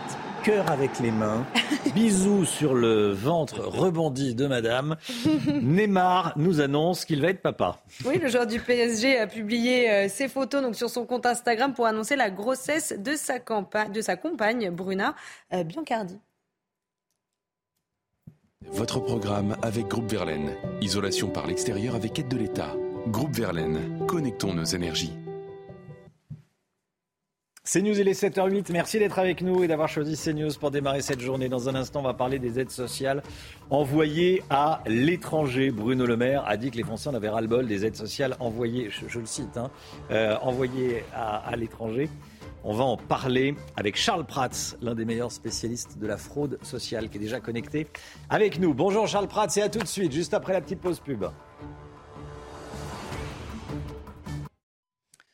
C'est News, il est 7h12. Merci d'être avec nous. Charles Prats, délégué de l'Association professionnelle des magistrats et spécialiste de la fraude sociale. Merci Charles Prats d'être là ce matin. Bruno Le Maire, le ministre de l'économie, parle des aides sociales qui partent à l'étranger. Bon, euh, déjà, de quelles aides sociales parle-t-on? Ah bah, Écoutez, je pense que Bruno Le Maire fait référence aux prestations sociales euh, de tout type, hein, les minima sociaux, euh, les allocations type RSA, etc., minimum vieillesse, ASPA, de manière générale. Mais ce qui est intéressant, c'est de voir effectivement qu'il y a un changement dans le discours et que depuis quelques jours, en, tout cas, le, président de la République et le gouvernement ont manifestement euh, pris conscience, en tout cas montrent au public euh, qu'ils auraient pris conscience de l'existence et de l'ampleur de la fraude aux prestations sociales. Vous savez que ça fait quelques années que nous, nous la dénonçons, que je la dénonce euh, avec mes amis de l'UDI et globalement avec les forces politiques de droite. et donc là, manifestement, ils, ont pris conscience de l'ampleur du phénomène. Et j'aurais tendance à dire que, alors c'est vrai que ça polémique hein, depuis hier, vous l'avez bien vu, sur la sortie de Bruno Le Maire qui dit ah oui, l'argent qui part au Maghreb, c'est ce qu'il a dit. Euh, effectivement, euh, si le ministre euh, de l'économie dit ça, c'est qu'il a quand même des données qui lui sont transmises par ses services. Ça ne vient pas par hasard. Bien sûr, bien sûr. Voilà. On parle, alors déjà, ce sont des aides, pour être très clair, Charles Pratt, sont des aides versées à l'étranger ou versées en France et virées ensuite à l'étranger? Alors, euh, non, les, aides ne sont pas versées à l'étranger. La seule chose qui peut éventuellement être versée à l'étranger, ce sont des retraites. Oui. Euh, donc, euh, pour, avec des gens qui ont pris leur retraite à l'étranger, ça, il n'y a pas de problème. donc, ce sont des aides versées à des personnes censées être en France, mais qui ne sont pas en France. Alors, c'est un autre problème. Et je pense qu'effectivement, Bruno Le Maire faisait référence à, à ce type de fraude, ce qu'on appelle les fraudes à la résidence. Alors après, vous avez effectivement un certain nombre d'aides qui sont virées sur des comptes euh, qui ne sont pas des comptes euh, en France, des comptes bancaires. Donc ça, le gouvernement, suite à une mesure qui avait été proposée par la sénatrice Nathalie Goulet, euh, se propose de supprimer le versement des aides sociales sur des comptes bancaires à l'étranger. Mais c'est une mesure anecdotique. La vraie fraude, elle est pas vraiment là. Ça va pas permettre d'économiser des milliards. En revanche, ce que vous avez, ce sont des prestations sociales euh, dont sont bénéficiaires des personnes qui ne sont pas en France ou qui ne sont pas censées exister, mais qui en bénéficient. Euh, je vais vous donner un certain nombre d'exemples auxquels, à mon avis, Bruno Le Maire faisait référence euh, quand il parlait euh, des aides sociales qui partent à l'étranger comme cela quand vous regardez les rapports de la Cour des comptes, euh, rapport de septembre 2020, euh, la Cour des comptes vous explique que euh, vous avez à peu près 16% des gens qui ne vont pas voir le médecin chaque année, donc qui ne devraient pas consommer des soins chaque année. Et pourtant, nous avions 66 800 000 consommateurs de soins. donc pratiquement 100% de la population résidente. En clair, la Cour des comptes vous explique que vous avez 15% des gens qui sont soignés qui sont pas censés être résidents en France. Ça pose un problème quand même. Euh, vous avez un rapport plus récent, la, certification des comptes de la sécurité sociale par la Cour des comptes au mois de mai 2022, où la Cour des comptes écrit noir sur blanc qu'il y a 2,5 millions et demi de personnes euh, qui relèvent de la PUMA, ce qu'on appelait la CMU avant, euh, qui sont pas censées relever de la PUMA, qui sont plus résidents sur le territoire, etc. Donc à partir de ce moment-là, évidemment, quand le gouvernement a sur la table ou dans les tiroirs des rapports avec des informations aussi explosives, euh, vous comprenez qu'à un moment donné, comme on est en train de chercher de l'argent, on a un problème d'endettement, on a un problème de financement et on a aussi les agences de notation euh, qui vont nous tomber dessus dans quelques jours, bah, le ministre de l'économie peut légitimement commencer à dire bah, il faudrait peut-être commencer à faire quelque chose là-dessus parce qu'en réalité c'est là que l'on perd des milliards d'euros chaque année. Et ça, c'est un type de fraude à résidence. Et quand il parle de la fraude des étrangers, si vous voulez, moi, la fraude sociale, bon, c'est quelque chose sur lequel je travaille depuis des années. Euh, j'ai coutume de dire que ce n'est pas un sujet immigration à 100%. Il n'y a pas que des, gens, des étrangers qui fraudent à la sécurité sociale, c'est pas vrai. En revanche, c'est en partie un sujet immigration. En partie. euh, Charles Pratt, euh, RSA, APL, il y, a, des RSA et des APL qui partent à l'étranger. Des réponses courtes, s'il vous plaît, Charles Pratt, parce qu'il y a beaucoup de questions à vous poser. Ah bah, écoutez, oui, évidemment, quand vous avez des gens qui sont fraudeurs euh, et qui partent euh, ou qui font virer l'argent à l'étranger, bah, il y a du RSA ou des appels qui partent à l'étranger. Exemple, il y a... Sachant que l'APL, c'est quand même l'aide pour le logement. Donc, c'est-à-dire qu'on donne une aide pour quelqu'un qui, qui, se loge en France et qui part euh, et qui va ailleurs. OK. Oui, mais vous avez, des, techniques de faux logement, il y a plein de choses qui... Bien sûr. Quels sont les pays étrangers vers lesquels ces aides partent? Alors, Ça peut être tout. Les prestations sociales... Mais majoritairement vous en avez effectivement qui vont partir à destination du Maghreb parce que vous avez une immigration maghrébine importante. Vous en avez qui peuvent partir à destination de l'Afrique noire parce qu'il y a une immigration africaine importante. Vous avez aussi beaucoup de frais de santé euh, qui partent entre guillemets puisque c'est des gens qui sont résidents par exemple en Amérique du Nord euh, bah, qui en bénéficient parce que c'est beaucoup moins cher de se faire soigner en France euh, qu'aux États-Unis, etc. Donc là, il n'y a pas vraiment de géographie nette. On est surtout sur des, des problématiques éventuellement d'escroquerie. Vous voyez, par exemple, il y a quelques jours, la presse s'est fait l'écho de cet Algérien en situation irrégulière qui avait perçu plus de 40 000 euros d'aide sociale avec une fausse carte d'identité italienne. c'est une des techniques de fraude qui existent. donc voilà, là en l'espèce, l'argent, lui, ne va pas partir forcément en virement à l'étranger, mais va être capté par des étrangers en situation irrégulière, ce qui est une partie de la fraude sociale. Merci beaucoup Charles Prats et je rappelle le titre de votre livre, Le cartel des fraudes, des fraudes 2. Merci beaucoup Charles Prats, bonne journée à vous, 7h18, le point info, Chanel Housteau. Emmanuel Macron est attendu en Alsace aujourd'hui. Le chef de l'État va visiter cet après-midi l'entreprise Matisse Construction Bois dans la commune de Muttersholz. Un déplacement sous tension deux jours après son allocution. Des rassemblements de contestataires sont déjà prévus à proximité. Un salarié qui abandonne son poste ne sera plus licencié mais considéré comme démissionnaire. Un décret a été euh, publié hier, ce qui veut dire en clair que ce salarié n'aura plus droit à l'assurance chômage. Il reste quelques exceptions en cas de maladie, d'exercice du droit de retrait ou encore de grève. 123 000 abandons de poste ont été euh, recensés l'année dernière. Et puis 82 000 demandes de retrait de contenus pédopornographiques ou terroristes ont été euh, recensées l'année dernière. Il s'agit euh, de photos, de vidéos, mais aussi euh, de propos. Ce chiffre reflète la forte présence de ces contenus en ligne. Et selon l'ARCOM, une large part de ces contenus est bloquée en amont par les systèmes de détection automatique des plateformes. Votre programme avec IG. IG, bien plus que du trading. Une équipe d'experts à vos côtés. C'est extrêmement important ce dont on euh, parle ce matin. Les pays européens viennent de se mettre d'accord pour développer l'industrie des semi-conducteurs sur le sol européen et réduire notre dépendance vis-à-vis de l'Asie. Les semi-conducteurs, on en a euh, parlé mille fois, on en trouve dans les voitures, c'est pour ça que ça a bloqué toute l'industrie européenne euh, et, au-delà. Pourquoi est-ce que c'est à ce point stratégique, le MIC D'abord, peut-être un, peu de, quand même un peu de technique et de rappel comment ça marche. Les semi-conducteurs, c'est tout simplement un matériau isolant qu'on peut rendre conducteur dans certaines conditions. Euh, ça permet notamment de faire fonctionner tout ce qui est numérique. Le numérique, c'est des 0 et des 1, ouverts, fermés, isolants ou conducteurs. Vous le disiez, on en trouve absolument partout de ces semi-conducteurs. Les cartes à puce, les mémoires de nos ordinateurs, de nos téléphones, tout ça fonctionne à partir de ces, de ces petites cartes. Or, le problème, c'est qu'ils sont produits à plus de 70% en Asie, principalement à Taïwan et en Corée du Sud. Et on estime que ce marché ne cesse de grossir. Le marché mondial des semi-conducteurs devrait augmenter de 60% d'ici 2030 par rapport à 2021. Il est donc essentiel pour l'Europe de développer sa propre filière de production. Si on ne fait pas ça, quels sont les risques? Eh bien d'abord, les tensions actuelles entre la Chine et Taïwan font craindre un blocage des exportations de semi-conducteurs depuis Taïwan, d'autant que la Chine, elle, n'en produit pas tant que ça et elle importe massivement des semi-conducteurs. Elle pourrait donc être tentée de préempter ceux qui sont fabriqués à Taïwan. Et puis ensuite, la forte augmentation euh, de la demande fait craindre des pénuries. Vous l'avez rappelé, hein, on en a connu au moment du Covid, euh, notamment qui ont touché l'industrie euh, automobile. Or, si on manque de semi-conducteurs demain, eh bien c'est tout, ce sont des pans entiers de notre industrie qui se retrouvaient retrouverait bloqué. Hmm. Alors Lomi, qu'est-ce qu'il y a dans ce, dans ce plan européen pour euh, attirer et créer surtout des, des, des, fabriques de, semi-conducteurs? Ce plan qui s'appelle le Chip Act, en fait ça fait plus d'un an qu'il est en, discussion, mais ça y est, il a été signé, les 27 pays se sont, se sont mis d'accord. L'objectif c'est tout simplement de doubler la production européenne de semi-conducteurs pour atteindre 20% de la production mondiale en 2030 contre 10% aujourd'hui. Pour cela, l'Europe va faciliter le financement de projets de recherche et développement puisque c'est ces semi-conducteurs sont de plus en plus techniques et nécessitent donc beaucoup, beaucoup de recherche. L'Europe va aussi faciliter l'implantation d'usines européennes de semi-conducteurs.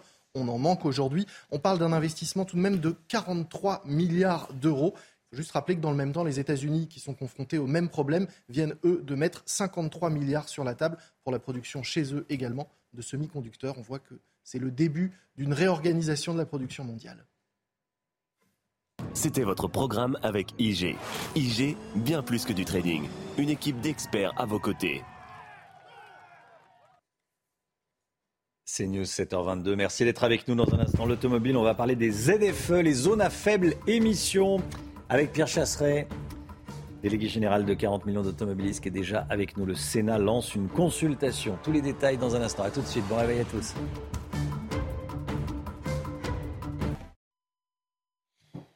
Le Sénat lance une grande, consultation euh, en ligne sur le sujet des zones à faible émission. Pierre Chasseret, dites-nous tout. Oui, alors déjà, on va revenir sur le principe même de la zone à faible émission. Il faut comprendre que tout ce qui se passe aujourd'hui, dans l'attente du 1er janvier 2025, ce sont juste les balbutiements des zones à faible émission. La date butoir, c'est le 1er janvier 2025 où toutes les agglomérations de plus de 150 000 habitants je l'ai bien dit, les agglomérations de plus de 150 000 habitants. Oui, pas les villes, mais les agglomérations. C'est ça, vont devoir mettre en place des restrictions de circulation qui interdisent à minima les critères 3, 4, 5 et les modèles antérieurs. Pour faire simple, ce sont des véhicules d'âge moyen en France, puisqu'ils commencent à toucher les véhicules qui ont une dizaine d'années. Voilà, donc euh, auront le droit de rouler les voitures vertes, hein, les voitures euh, avec la, la vignette verte, et critères 1 et 2. Qu'est-ce qui pousse le Sénat à lancer cette consultation? Eh bien, cette consultation qui est accessible sur le site internet du Sénat, sénat.fr, eh bien, à la base, il y a l'impopularité grandissante. Parce qu'au fur et à mesure que les Français apprennent qu'ils ne vont pas pouvoir circuler, alors que tous les hôpitaux font partie de ces zones à faible émission, pour les hôpitaux qui traitent les maladies les plus importantes, on va dire, eh bien les Français, chez les Français, cette gronde est en train de monter progressivement. Il y avait déjà eu une première mission flash commandée par l'Assemblée nationale qui n'allait sans doute pas assez loin. Cette fois-ci, le Sénat a décidé, avec la Commission de l'aménagement du territoire, euh, de confier une mission au sénateur Philippe Tabarot pour rendre ces zones à faible émission le plus acceptable possible et surtout lever tous les points noirs. Et mon Dieu, il y en a des points noirs. Alors quand est-ce que seront rendues les conclusions de cette mission Flash? En juin. C'est-à-dire très bientôt. Le principe de la mission Flash, c'est que hmm. ça va vite. Déjà, plus de 11 000 témoignages étaient remontés hier soir, en quelques heures, au président donc de cette mission flash. C'est colossal. Il y a véritablement une attente sociale derrière ces zones à faible émission. Comment expliquer aux Français que leur véhicule, qui va passer le contrôle technique sur les données pollution, n'aura pas le droit de circuler pour des raisons de pollution. Ça paraît complètement incohérent. Comment expliquer à un jeune conducteur qu'il ne va pas pouvoir accéder à un véhicule pour se déplacer? Comment expliquer aux Français qu'ils ne, vont, pas pouvoir se rendre notamment dans des services d'urgence pour les hôpitaux. Il y a des vraies failles, des vrais points à soulever. Et surtout, est-ce qu'on peut se permettre, parce que le Sénat a calculé que 38% des voitures allaient d'ici 2025 être interdites à la circulation, alors que 60% des Français ignorent toujours ce qu'est une zone à faible émission. Eh bien, comment expliquer à ces Français 38% qu'ils n'auront plus le droit d'aller bosser? On ne va pas pouvoir. Il faut trouver au plus vite des solutions. Mon petit doigt me dit, mon cher Romain, pour avoir. Vous n'êtes pas le moins bien. Euh, plutôt moins bien informé sur ces sujets. Dites-nous ce que vous dit votre petit doigt. dans la mission Flash, parce que l'écoute qui a été accordée et qui m'a été accordée au nom de l'association 40 millions d'automobilistes par Philippe Tabarot a, à mon avis, laissé de très bonnes traces pour tous les Français qui ont besoin de leur auto. Merci beaucoup, Pierre. Retrouvez votre programme avec Kenol, fabricant français de lubrifiants et fluides de performance qui vous font économiser du carburant. Restez bien avec nous sur CNews. Dans un instant, on ira à Lyon. Les euh, Lyonnais constatent les dégâts commis par les casseurs. Ça va coûter très cher à la collectivité. Mais tout d'abord, c'est la météo avec Alexandra Blanc. La météo avec Groupe Verlaine. Installation photovoltaïque pour réduire vos factures d'électricité. Groupe Verlaine, connectons nos énergies.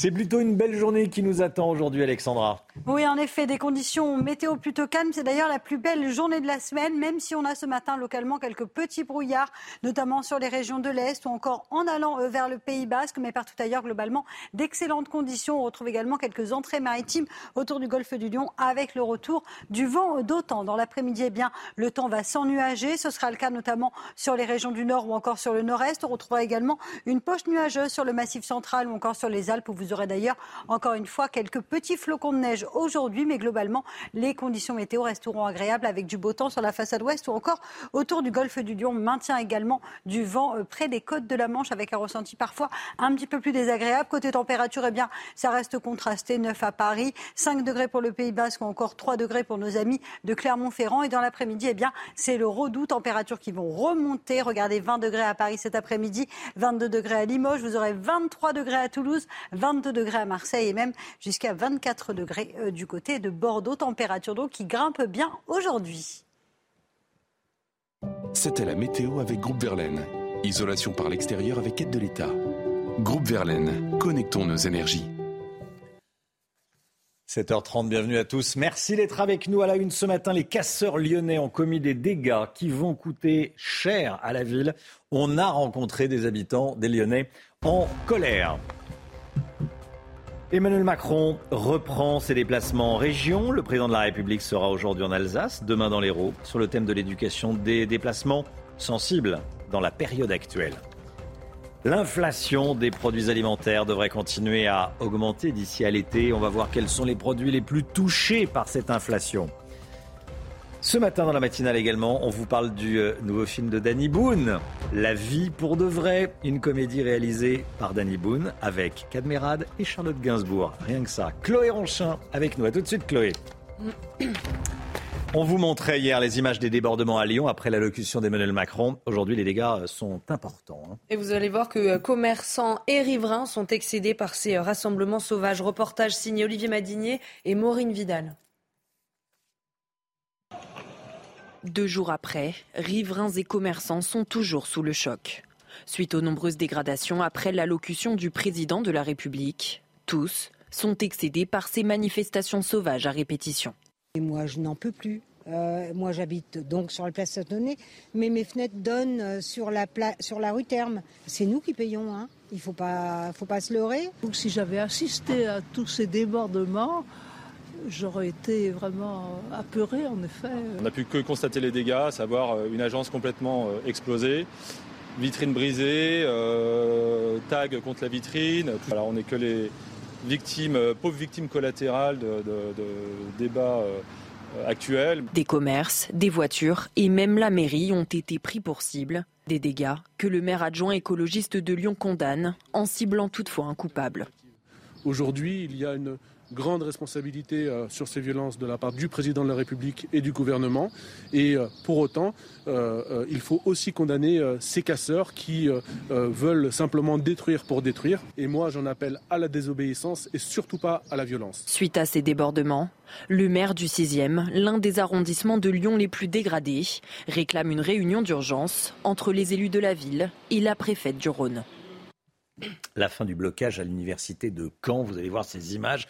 L'université de Caen qui était occupée depuis six semaines par des étudiants soi-disant des étudiants, en tout cas des militants anti-réforme des, retraites euh, et des casseurs. Les images des dégâts sont saisissantes, Chana. Hein. oui, vous le voyez, des murs ont été détruits dans l'amphithéâtre, des tags ont été faits, des bureaux jusqu'au plafond. Les dégâts sont estimés à plusieurs centaines de milliers d'euros et selon le directeur, la reprise des cours n'est pas envisageable avant la rentrée en septembre prochain. Voilà, les Français sont en train de remplir leur euh, déclaration de revenus, euh, vont apprendre combien ils vont payer d'impôts pour ceux qui en payent ils vont se dire, tiens, euh, il y a une partie de mes impôts qui va servir à, réparer ce que des militants, parce qu'ils ne sont pas étudiants, euh, des militants anti-réforme des, retraites ont, euh, pour réparer les, dégâts causés par, ces gens-là. Bon, des dégâts à, à Caen. Emmanuel Macron attendu en, Alsace aujourd'hui. Le chef de l'État va visiter cet après-midi l'entreprise Matisse Construction Bois dans la commune de Mutterscholz. Et des rassemblements de contestataires sont déjà prévus à proximité. Alors quel accueil compte-t-il lui réserver? On voit ça dans ce reportage de Thibault Marcheteau et d'Augustin Donadieu. C'est dans ce village d'Alsace de 2200 âmes qu'est attendu Emmanuel Macron dans la journée. Le chef de l'État visitera cette entreprise spécialisée dans la construction en bois et intervenant sur plusieurs chantiers pour les JO 2024.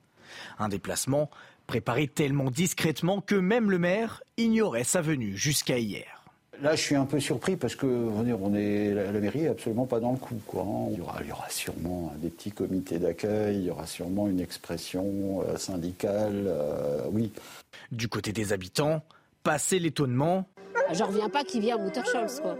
On espère apercevoir le président pour lui faire passer des messages. Je pense euh, aller le voir et j'aimerais pouvoir lui parler, lui expliquer notre situation. Bah, je serai présente euh, devant l'usine Matisse. Qu'est-ce que vous aimeriez lui dire? Voilà, qu'il faut un peu prendre en considération euh, le peuple français, quoi. Oui, c'est une fierté que le président vienne voir notre village, quoi. L'intersyndicale a appelé dans un communiqué à un rassemblement à midi à Muttersols, demandant aux manifestants de se munir de casseroles ou de couvercles pour, selon leurs mots, mieux se faire entendre et montrer que la page des retraites est loin d'être tournée. Voilà, l'Alsace aujourd'hui, l'héros demain. Emmanuel Macron sera en déplacement demain avec le ministre de l'Éducation. Hein. Oui, le chef de l'État sera en visite au collège de Ganges et il échangera avec des professeurs, des parents euh, d'élèves et des élèves pour euh, préparer la rentrée scolaire euh, prochaine. Marlène Schiappa dans la tourmente. Marlène Schiappa qui doit fournir des explications aujourd'hui au Sénat concernant le fonds Marianne, un fonds qui était censé financer des associations euh, qui luttent contre l'islamisme et contre le séparatisme. Mais vous allez voir que cet argent serait très mal distribué, pour ne pas dire détourné. Toutes les explications avec euh, Gauthier Lebret.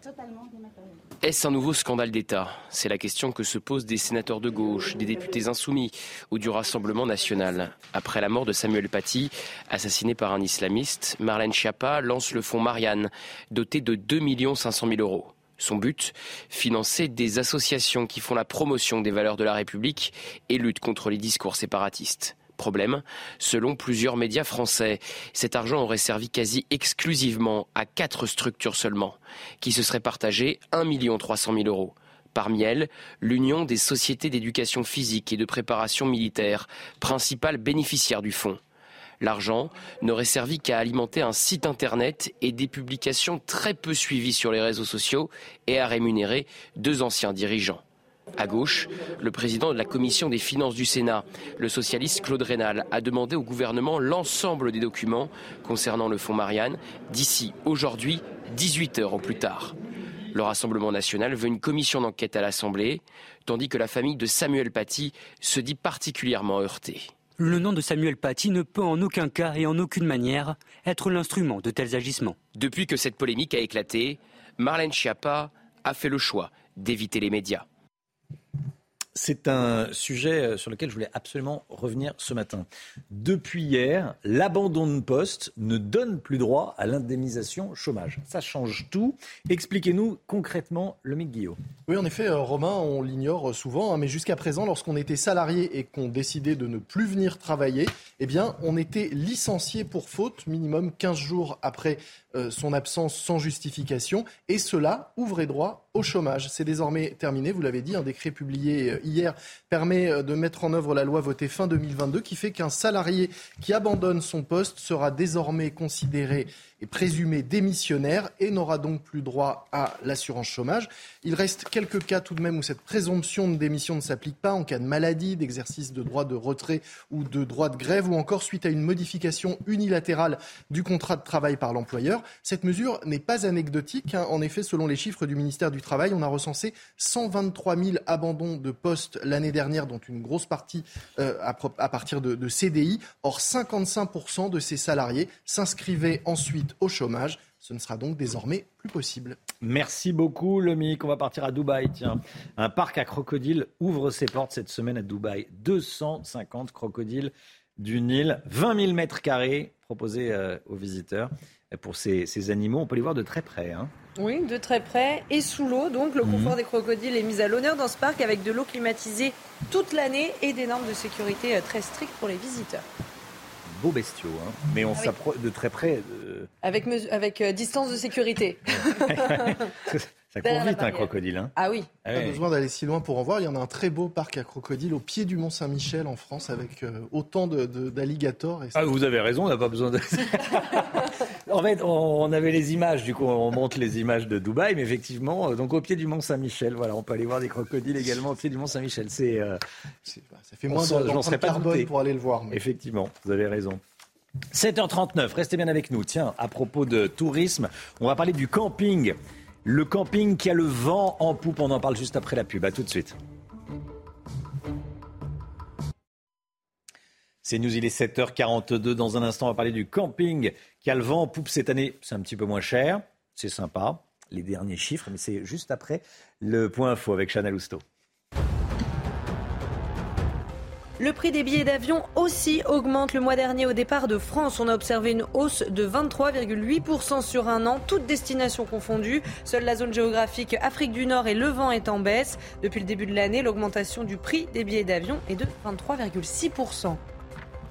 La Pologne et l'Ukraine ont conclu un accord sur la reprise du transit des céréales ukrainiennes. Il était euh, suspendu depuis samedi dernier. Varsovie avait décidé d'interdire ses importations pour défendre les intérêts de ses propres agriculteurs. Le transit devrait donc reprendre dans les prochains jours selon les deux parties. Et puis une messe en mémoire de Monseigneur Jacques Gaillot est organisée euh, aujourd'hui. Elle sera célébrée par l'archevêque de Paris, Laurent Ulrich, à 14h30 à l'église Saint-Médard du 5e arrondissement de Paris. Euh, décédé la semaine dernière à l'âge de 87 ans, il a été une figure de l'église catholique française avec des prises de position très controversées comme ses déclarations en faveur du mariage des prêtres ou encore de l'utilisation du préservatif. Votre programme avec IG. IG, bien plus que du trading. Une équipe d'experts à vos côtés. Le camping, le camping qui séduit toujours autant les Français. On a déjà des, des premières tendances pour les réservations des, prochaines vacances de, cet été, hein, l'ami Guillaume. Exactement, Romain. Euh, les tout derniers chiffres des professionnels de ce qu'on appelle désormais l'hôtellerie de plein air, le nouveau nom du, camping qui, monte en gamme.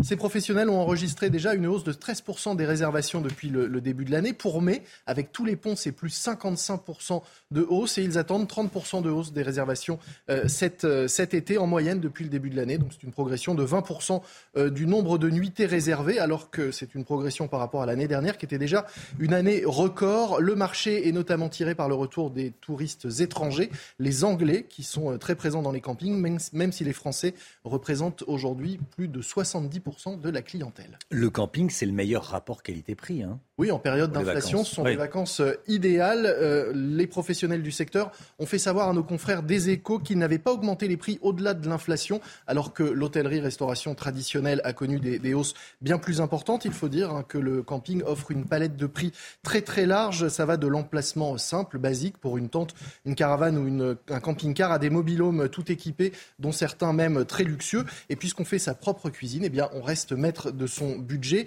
Signe quand même que les Français cette année font attention à ce fameux budget. Ce sont les emplacements pour tentes et caravanes, les emplacements nus qui se louent le plus. Hmm. Avec 21 millions de demandes, c'est un tiers des réservations. Quels sont les prix? Alors je disais, ils sont très variables. Ça peut aller de 10 euros la nuit euh, pour deux euh, dans une, dans une tente sur un camping euh, à la campagne, à 500 voire 1000 euros pour des équipements de luxe, certains mobilhomes avec spa privatif ou alors des, des, des lodges. Là, on est presque à la limite du camping. Hein, vous savez, c'est ces bulles à la montagne suréquipées. Mmh. Mais si on prend les prix moyens, ils sont de 190 euros pour une semaine sur un, un emplacement nu pour 4 personnes, 190 euros, et 490 euros pour une semaine pour un hébergement locatif type mobilhome, toujours pour 4 personnes. Très intéressant. Paul Sugy, vous, euh, vous, vous, pratiquez le camping déjà parce que c'est intéressant et puis aussi parce qu'on peut bouger. Oui, ça en fait, les locations, c'est pas forcément à la semaine. Quand on prend un emplacement de tente, on peut faire une nuit ici, euh, une autre là et du coup, ça permet quand on visite une région de pouvoir faire un vrai road trip. quoi. Un grand promoteur du camping. Voilà. on ne l'a pas dit, mais les campings proposent désormais aussi beaucoup d'équipements. Il y a la moitié des campings disposent d'une piscine aujourd'hui, certains de véritables parcs aquatiques et puis d'activités. Et avec les enfants, c'est la famille. C'est génial. Merci beaucoup, Lomic et Paul pour ce conseil. votre programme avec IG. IG, bien plus que du trading. Une équipe d'experts à vos côtés. C'est News, 7h46. Merci d'être avec nous dans un instant. On va euh, parler politique avec vous, Paul Sugy, Emmanuel Macron, illisible sur l'immigration. C'est juste après la petite pause publicitaire. À tout de suite.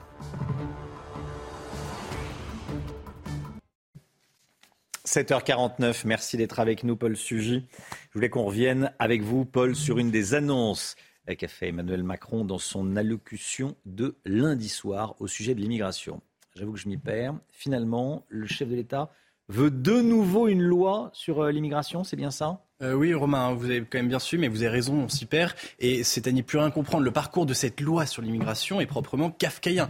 Alors, si vous n'avez pas tous suivi, rassurez-vous, je vais essayer de vous résumer euh, sommairement les choses. Euh, on parle d'une loi sur l'immigration depuis le début du quinquennat en cours. Gérald Darmanin a passé une partie de l'été à en parler. Il a fait des tas de déplacements sur le sujet. il a fanfaronné, en fait, pendant deux mois, notamment auprès des électeurs de droite, sur l'air de vous allez voir, cette fois-ci, ça va être la bonne. Vous allez voir ce que vous allez voir. On avait l'impression presque que c'était Charles Pasqua quoi qu'elle allait revenir à, Beauvau. Le, ministère le ministre de l'Intérieur pardon, nous parlait d'expulsion des délinquants étrangers. Il parlait de mettre un terme définitif à l'immigration euh, illégale. J'en passe et des meilleurs. Et puis, à la rentrée. Premier soufflet euh, politique pour euh, Gérald Darmanin. Euh, Elisabeth Borne lui dit on attend, on temporise. La loi n'était pas enterrée, mais elle était repoussée par la Première ministre officiellement sous prétexte d'améliorer encore un peu la copie. Mais ensuite, la loi a été examinée au Sénat. Bah oui, et c'est là qu'effectivement, on a commencé déjà à s'y perdre pas mal. On a appris donc qu'elle serait non plus portée seulement par Gérald Darmanin, mais aussi par Olivier Dussopt, que ce serait une loi sur le travail et l'immigration, qu'elle inclurait notamment des régularisations de travailleurs clandestins dans les métiers en tension. Et puis pour encourager euh, la droite à voter le texte, euh, déjà on se disait c'était pas gagné. Mais ensuite en février, donc le gouvernement s'est dit on veut y croire, on veut passer à l'après réforme des retraites et donc on va aller sur des textes euh, qui vont finalement ouvrir la séquence suivante. Le texte est présenté en Conseil des ministres en février, l'examen commence au Sénat et sauf que là, coup de théâtre, le 29 mars, Emmanuel Macron, lors de son interview télévisée, et donc il y a un peu plus de trois semaines, dit que le texte sera découpé en plusieurs morceaux et qu'il sera de nouveau reporté. Euh, en coulisses, d'ailleurs, c'était Gérard Larcher qui lui avait suggéré, donc le président du Sénat, de différer l'examen du texte au motif que l'opinion n'était pas forcément prête à aller euh, sur euh, quelque chose qui serait aussi clivant que l'immigration. Sauf que le saucissonnage a déçu tous ceux qui tenaient au texte, à commencer par le président du Sénat lui-même, Gérald Darmanin aussi ne s'en est pas caché. Et puis finalement, trois semaines donc après, ce lundi 17 avril, Emmanuel Macron, de nouveau, cette fois-ci, nous dit que l'immigration fait partie de ses priorités dans les chantiers de la reconstruction de son quinquennat jusqu'au 14 juillet. On apprend même dans la foulée que Gérald Darmanin planche de nouveau sur un texte unique et non pas plusieurs textes. Et donc là, effectivement, on se dit qu'on n'y comprend plus grand-chose. Plus grand-chose, effectivement. Euh, il y a beaucoup de calculs politiques derrière? Bah, C'est l'impression, évidemment, que, que ça donne. Mm. Et surtout, ça affaiblit la crédibilité de l'exécutif. Mais surtout, c'est pas du tout sûr que le calcul soit juste. Parce que même politiquement, quand on y réfléchit, l'idée d'inclure l'immigration dans un chantier de réconciliation nationale, ça va pas de soi. Alors, je suis pas du tout en train de vous dire qu'il faut pas y aller. Attention, c'est un sujet qui est évidemment très préoccupant pour la plupart des Français. Mais enfin, reconnaissez que pour retrouver du consensus, on fait mieux. Enfin, quiconque a déjà parlé d'immigration à table dans un dîner de famille sait que c'est pas forcément toujours ce qui crispe le moins. Ensuite, et surtout, le projet du gouvernement est victime de son défaut de départ, pardon, c'est celui de porter une vision qui est finalement très ambiguë, si ce n'est contradictoire à l'intérieur même du projet. On a du mal à être ferme euh, que quand on veut l'être déjà. Mais alors quand en plus on promet de ne pas être seulement ferme, mais aussi d'être ouvert, de ménager des pistes, par exemple, pour les travailleurs clandestins, eh bien, euh, cette vision d'ouverture finit par nuire au projet d'ensemble. Donc le chef de l'État est pris au piège de sa propre politique, aussi de ses atermoiements passés, il faut le dire, enfin passés ou actuels. Un sujet qui n'est pas sans lien avec l'immigration, par exemple, c'est la manière dont euh, Emmanuel Macron conduit sa politique de laïcité. Vous, savez, par exemple, que Papendiaï a voulu étendre considérablement les missions du Conseil des sages de la laïcité, alors même que euh, l'offensive notamment islamiste, à l'école est délirante. Elle n'a jamais été aussi forte depuis la loi de 2004. Bon, bah, on se demande si Emmanuel Macron a vraiment une vision claire de l'intégration euh, des étrangers. Ce n'est pas forcément ce qui tombe sous le sens quand on regarde la politique qu'il mène. Paul Sugy avec nous. Merci Paul. 8h15, Clément Beaune, ministre délégué au transport, sera l'invité de Laurence Ferrari. Clément Beaune, euh, Florian Tardif, plutôt l'aile gauche du gouvernement, Clément Beaune. Oui, On parlait d'immigration là même euh, l'un des défenseurs d'Elisabeth Borne au moment de sa nomination. Hmm. Il va être question de tous les sujets d'actualité, bien sûr, avec Clément Beaune, 8h15. Allez, on part au cinéma avec euh, Chloé Ronchin tout de suite. Votre programme avec Groupe Verlaine, installation photovoltaïque pour réduire vos factures d'électricité. Groupe Verlaine, connectons nos énergies. Bonjour Chloé. Bonjour Romain. Ce matin, vous nous parlez de la nouvelle comédie de Danny Boone. Elle s'appelle La vie pour de vrai. C'est le retour d'un duo culte, s'il en est. Hein. Et oui, Danny Boone a retrouvé euh, son grand ami et son complice Cadmerade. C'est la quatrième fois hein, que les deux acteurs jouent ensemble et le binôme fonctionne toujours aussi bien, même si vous allez voir, dans le film, les retrouvailles sont un peu compliquées. Alors cette fois, Danny Boone incarne un personnage prénommé Trident. Trident, il a 50 ans et il a toujours vécu dans un club de vacances mexicain. Il connaît que ça, c'est un club et un jour, il décide d'aller euh, à Paris pour retrouver euh, son amour d'enfance. Alors, il est tout content. Malheureusement, euh, une fois sur place, bah, c'est un peu la désillusion. En fait, il découvre la vraie vie, c'est-à-dire les transports en commun, les vols, les gens qui disent pas bonjour. Et en plus, son demi-frère n'est pas très heureux de faire sa connaissance. On regarde un extrait. J'étais au Club Med de ma naissance à maintenant. M'appelle Trident. Trident Du Club Med. Pourrais quand même accueillir ton petit frère. Demi-frère. Ah, encore mieux, je prends moins de place. Je veux retrouver mon amour d'enfance de mes 8 ans, Violette. Il lui ressemble pas du tout, lui. Bien sûr que tu lui ressembles. Je dis que tu es marié, que tu as des enfants, que vous retrouver c'est une erreur. Déjà, tu t'appelles plus Roxane, tu t'appelles Violette. Ok, je m'appelle Violette. Voilà. Roxane Quoi? Bah, faut que tu t'arranges pour les retrouver. T'as plus 8 ans, toi non plus. Hein. T'as vu ta gueule, on dirait un charpet. Quoi? Tiens. C'est moi ça? Ah Il y, a une nouvelle venue dans, le duo, hein, c'est un trio. Euh, oui, oui, vous l'avez reconnu, bah Gainsbourg, bien sûr. Elle se fait passer pour le grand amour de Danny Boone et ce rôle est assez surprenant pour l'actrice. C'est vrai qu'on n'a pas l'habitude de la voir dans ce type de registre purement comique. Elle a d'ailleurs reconnu euh, qu'elle avait un peu peur, mais elle a su parfaitement trouver sa place et ils sont tous les trois très attachants. Voilà, La vie pour de vrai, c'est le huitième film de Danny Boone en tant que réalisateur. Il est léger, il est tendre, romantique hmm. et comme d'habitude, chez Danny Boone, tout part euh, d'un souvenir personnel. Alors pour la petite anecdote, il a expliqué que sur le tournage de son film La Ch'tite Famille, un jour sa mère était arrivée sur le plateau avec son véritable amour de jeunesse. Alors ça a bien fait rigoler sa maman. Un peu moins d'Annie Boone pour le coup, mais au moins ça lui a donné l'idée de ce film et il devrait bien marcher. La vie pour de vrai. Chana, vous aimez bien les clubs de vacances? Oui, j'aime beaucoup. et pas que ça, mais oui, donc, vous allez le voir. Elle redoutait la Oui, oui, je, me suis dit. Non, parce que vous disiez le Trident, bon, on pense au Club Med, bien sûr, euh, et vous disiez il y, a des, il, y a des, il y a des gens qui habitent dans les, dans les clubs de vacances. Oui, qui ont vachement de mal à effectivement retourner dans la vie réelle parce qu'ils sont vachement mis en valeur au hmm. Club Med et donc euh, retourner dans la vie réelle et devenir monsieur tout le monde, bah, parfois c'est difficile. La vie pour de vrai. Merci Chloé Ranchin. C'était votre programme avec Groupe Verlaine. Isolation par l'extérieur avec aide de l'État. Groupe Verlaine, connectons nos énergies. 7h57, dans un instant, le journal de 8h. Vous verrez que les ministres sont parfois chahutés lors de leurs déplacements. Les services de sécurité du, euh, gouvernement et des, ministres doivent, doivent s'adapter. On va tout vous raconter dans un instant, juste après la météo. Alexandra Blanc. La météo avec Groupe Verlaine. Installation photovoltaïque pour réduire vos factures d'électricité. Groupe Verlaine, connectons nos énergies. Ravi de vous retrouver avec cette journée de mercredi qui est bel et bien la plus belle journée de la semaine. Et oui, de bonnes conditions. Donc aujourd'hui, avec néanmoins quelques petits nuages qui vont de nouveau s'installer au nord de la Seine cet après-midi, principalement entre le nord, le bassin parisien, les Ardennes ou encore le nord-est. Vous aurez également un temps partiellement nuageux autour du golfe du Lion, principalement sur le massif central ou encore en allant euh, vers les Alpes. On retrouve également un temps légèrement laiteux, légèrement voilé au pied des Pyrénées ou encore du côté de la Corse. Et puis un temps très très lumineux après d'ici euh, des brouillards matinaux autour du golfe du Lion avec du plein soleil, notamment à Marseille, à Montpellier, à Perpignan ou encore en allant vers l'Occitanie où d'ailleurs les températures vont s'envoler aujourd'hui. Et oui, pic de douceur en cette journée de mercredi. On gagne par exemple entre 4 et 7 degrés par rapport à la journée d'hier et on repasse d'ailleurs au-dessus des normales de saison. 20 degrés à Paris cet après-midi, 18 degrés en moyenne pour la pointe bretonne. Vous aurez 20 degrés en moyenne entre la Touraine et l'Orléanais, 19 degrés du côté de Dijon ou encore de Besançon. Et puis pic de douceur également dans le sud-ouest, 22 degrés pour le Pays Basque, 23 degrés à Toulouse et localement jusqu'à 24 degrés pour le Bordelais, température digne d'un mois de juin dans le sud-ouest. Alors attention, à partir de demain, les températures vont légèrement baisser sur le nord mais devraient rester particulièrement douces dans le sud-ouest avec localement jusqu'à 25 degrés entre jeudi et vendredi, notamment sur le Pays Basque. C'était la météo avec Groupe Verlaine. Isolation par l'extérieur avec aide de l'État. Groupe Verlaine, connectons nos énergies. Merci d'être avec nous. Merci d'avoir choisi CNews pour démarrer cette journée. L'équipe de la matinale est là, bien sûr, avec moi pour vous, euh, bah, pour vous accompagner. Hein. À la une ce matin, des déplacements chahutés pour les ministres. Leurs équipes de sécurité doivent s'adapter.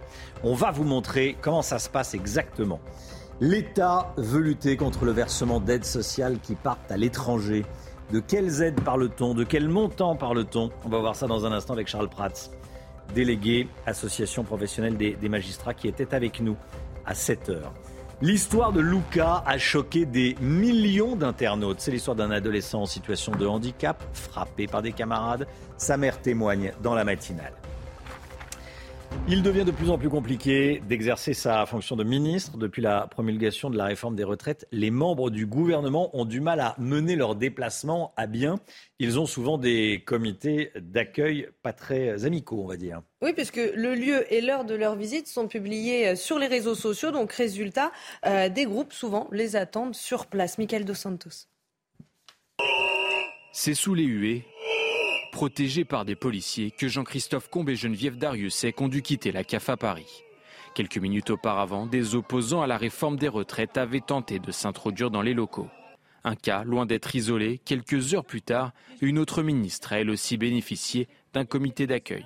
Je recevais la ministre Isabelle Rome à Noisy-le-Grand en Seine-Saint-Denis à l'entrée de la salle euh, à Noisy-le-Grand, on a été euh, non pas bloqué, hein, mais il y avait effectivement un petit groupuscule, je dirais, d'une dizaine de personnes, euh, manifestement d'extrême gauche. Sur les réseaux sociaux, des comptes partagent déjà les déplacements d'autres ministres. Pour Pascal Bito-Panelli, ex-commandant du service de protection des hautes personnalités, la sécurité va être renforcée, l'organisation remise en question. Il faut faire attention au calendrier, il faut essayer d'avoir des déplacements discrets, voire secrets ou divulgués au dernier moment. Il faut être plutôt sur le fait de privilégier les rendez-vous dans les préfectures ou dans les ministères où, par définition, il est plus facile de sanctuariser euh, le, le déplacement et essayer d'éviter les déplacements terrain. En déplacement en Seine-Saint-Denis, Emmanuel Macron n'a pas été freiné lors de sa visite. Environ 200 manifestants l'ont accueilli à distance grâce à un important dispositif de sécurité. Voilà, à Dijon, une ministre a du tout bonnement euh, euh, annulé son déplacement à cause de menaces sérieuses de la part des syndicats. Il s'agit d'Agnès Firmin-Lebaudot, ministre de l'Organisation territoriale et des professions de santé. Un comité, je cite, de mauvais accueil attendait Emmanuel Macron. Hier à Saint-Denis, le chef de l'État a assisté à un concert à la maison d'éducation de la Légion d'honneur de, de la ville. Il n'y a pas eu de débordement, mais il y avait des manifestants, Chana. Oui, on pouvait entendre le bruit des casseroles, vous allez voir les images et quelques slogans comme euh, Macron démission tous les jours. Ce groupe euh, scrute l'agenda présidentiel pour ensuite appeler à manifester. L'opposition cherche à abroger la réforme des retraites qui vient pourtant d'être promulguée. Avec les parlementaires socialistes, le groupe centriste Lyot veut déposer une proposition de loi euh, qui va en ce sens pour abroger la réforme des retraites, Florian Tardif. Oui, seule une loi, Romain, peut en abroger une autre. C'est en ce sens que les députés euh, Lyot vont euh, déposer d'ici demain un texte visant à remettre en cause la réforme des retraites promulguée la semaine dernière par le président de la République. Un texte qui est toujours en cours d'écriture et qui sera débattu lors de leur niche parlementaire. Ce sera le 8 euh, juin euh, prochain, une niche parlementaire. Cela permet, Romain, à un groupe euh, au Parlement de fixer l'ordre du jour. C'est pour cela que cette proposition des députés Lyot a beaucoup plus de chances de passer que celle effectuée la semaine dernière par les députés socialistes, tout simplement parce que leur niche parlementaire est déjà passée. Aujourd'hui, afin d'obtenir une majorité de euh, voix à l'Assemblée nationale. Les députés Lyot hésitent entre euh, deux propositions, soit proposer un texte qui abrogerait en totalité la loi votée donc par le Parlement et promulguée par le président de la République, soit un texte réclamant l'abrogation